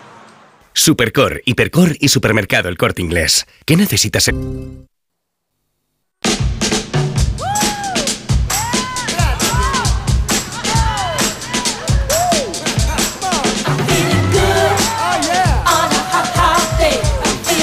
Echamos de menos a Viviana. Mira que le quería preguntar yo a Viviana hoy por el carnet de conducir, que ella conduce a todas partes y, y tiene su coche. Es que mañana, Miguel, le vamos a preguntar a los oyentes por cuánto tiempo han tardado en sacarse el carnet, cómo fue el examen, qué pasó mientras eh, se sacaba el carnet, qué anécdotas, aventuras, frustración. ¿Tú tienes carnet de conducir, no? Sí, desde- Ah, y sí. además en Marruecos ah, eh, lo saqué a los 16 años. 16. Es más, yo creo que ahora me examinan y me suspenden. Porque hace mucho que no coges el coche. Si no, no, si lo, lo que Ah. pasa es que no me sé las señales. Han cambiado mucho. ¿Cómo te- no te No, porque no, no he vuelto. Dice, hay algunas señales que me torturan y no sé qué significan. No, no lo sé, porque claro, yo voy de, voy de- O pasa que tengo sentido común y entonces lo de, lo de, lo de prohibido y eso sí. Es- hasta ahí, hasta, ahí, fíjate tú. Yo Seis- 16 años. Fíjate. 620-621-991, que los oyentes vayan enviando su nota de voz contándonos la historia, cuánto tardaron en sacarse el carné, eh, cómo fue el examen, qué te pasó mientras te sacabas el carné de conducir, anécdotas, cómo era el profe de autoescuela. Hay, hay personajes, Claro, ¿eh? sí, sí. hay personajes. ¿Ha visto un chiste que circula por internet que dice, eh, profe, he aprobado el carnet y dice, con una voz así, ahora cuando lo saquen los bomberos, le digo, Bueno, Miguel Reyán- eh, Reyán, nos tenemos que ir. Bueno, qué pena. ¿Eh? Él dice que es corto. No sé, cuatro horas de radio son muchas horas, ¿eh? Bueno, para ti que estás durante el tiempo, sí, pero yo que vengo una hora y sin Viviana. Ay, por favor. El próximo fin de semana mucho más. Bueno, mañana volvemos nosotros desde, desde las 8, las 7 en Canarias. Miguel, un beso muy grande. Como siempre. Las noticias y gente viajera. Es sábado. Está prácticamente finiquitado. Hay- adiós ahora. Sí, adiós, adiós, adiós, adiós, adiós, adiós. Jaime Cantizano.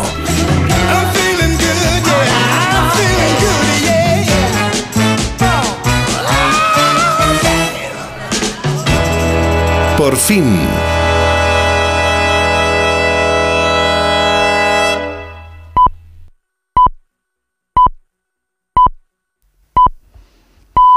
Es mediodía a las 11 en Canarias.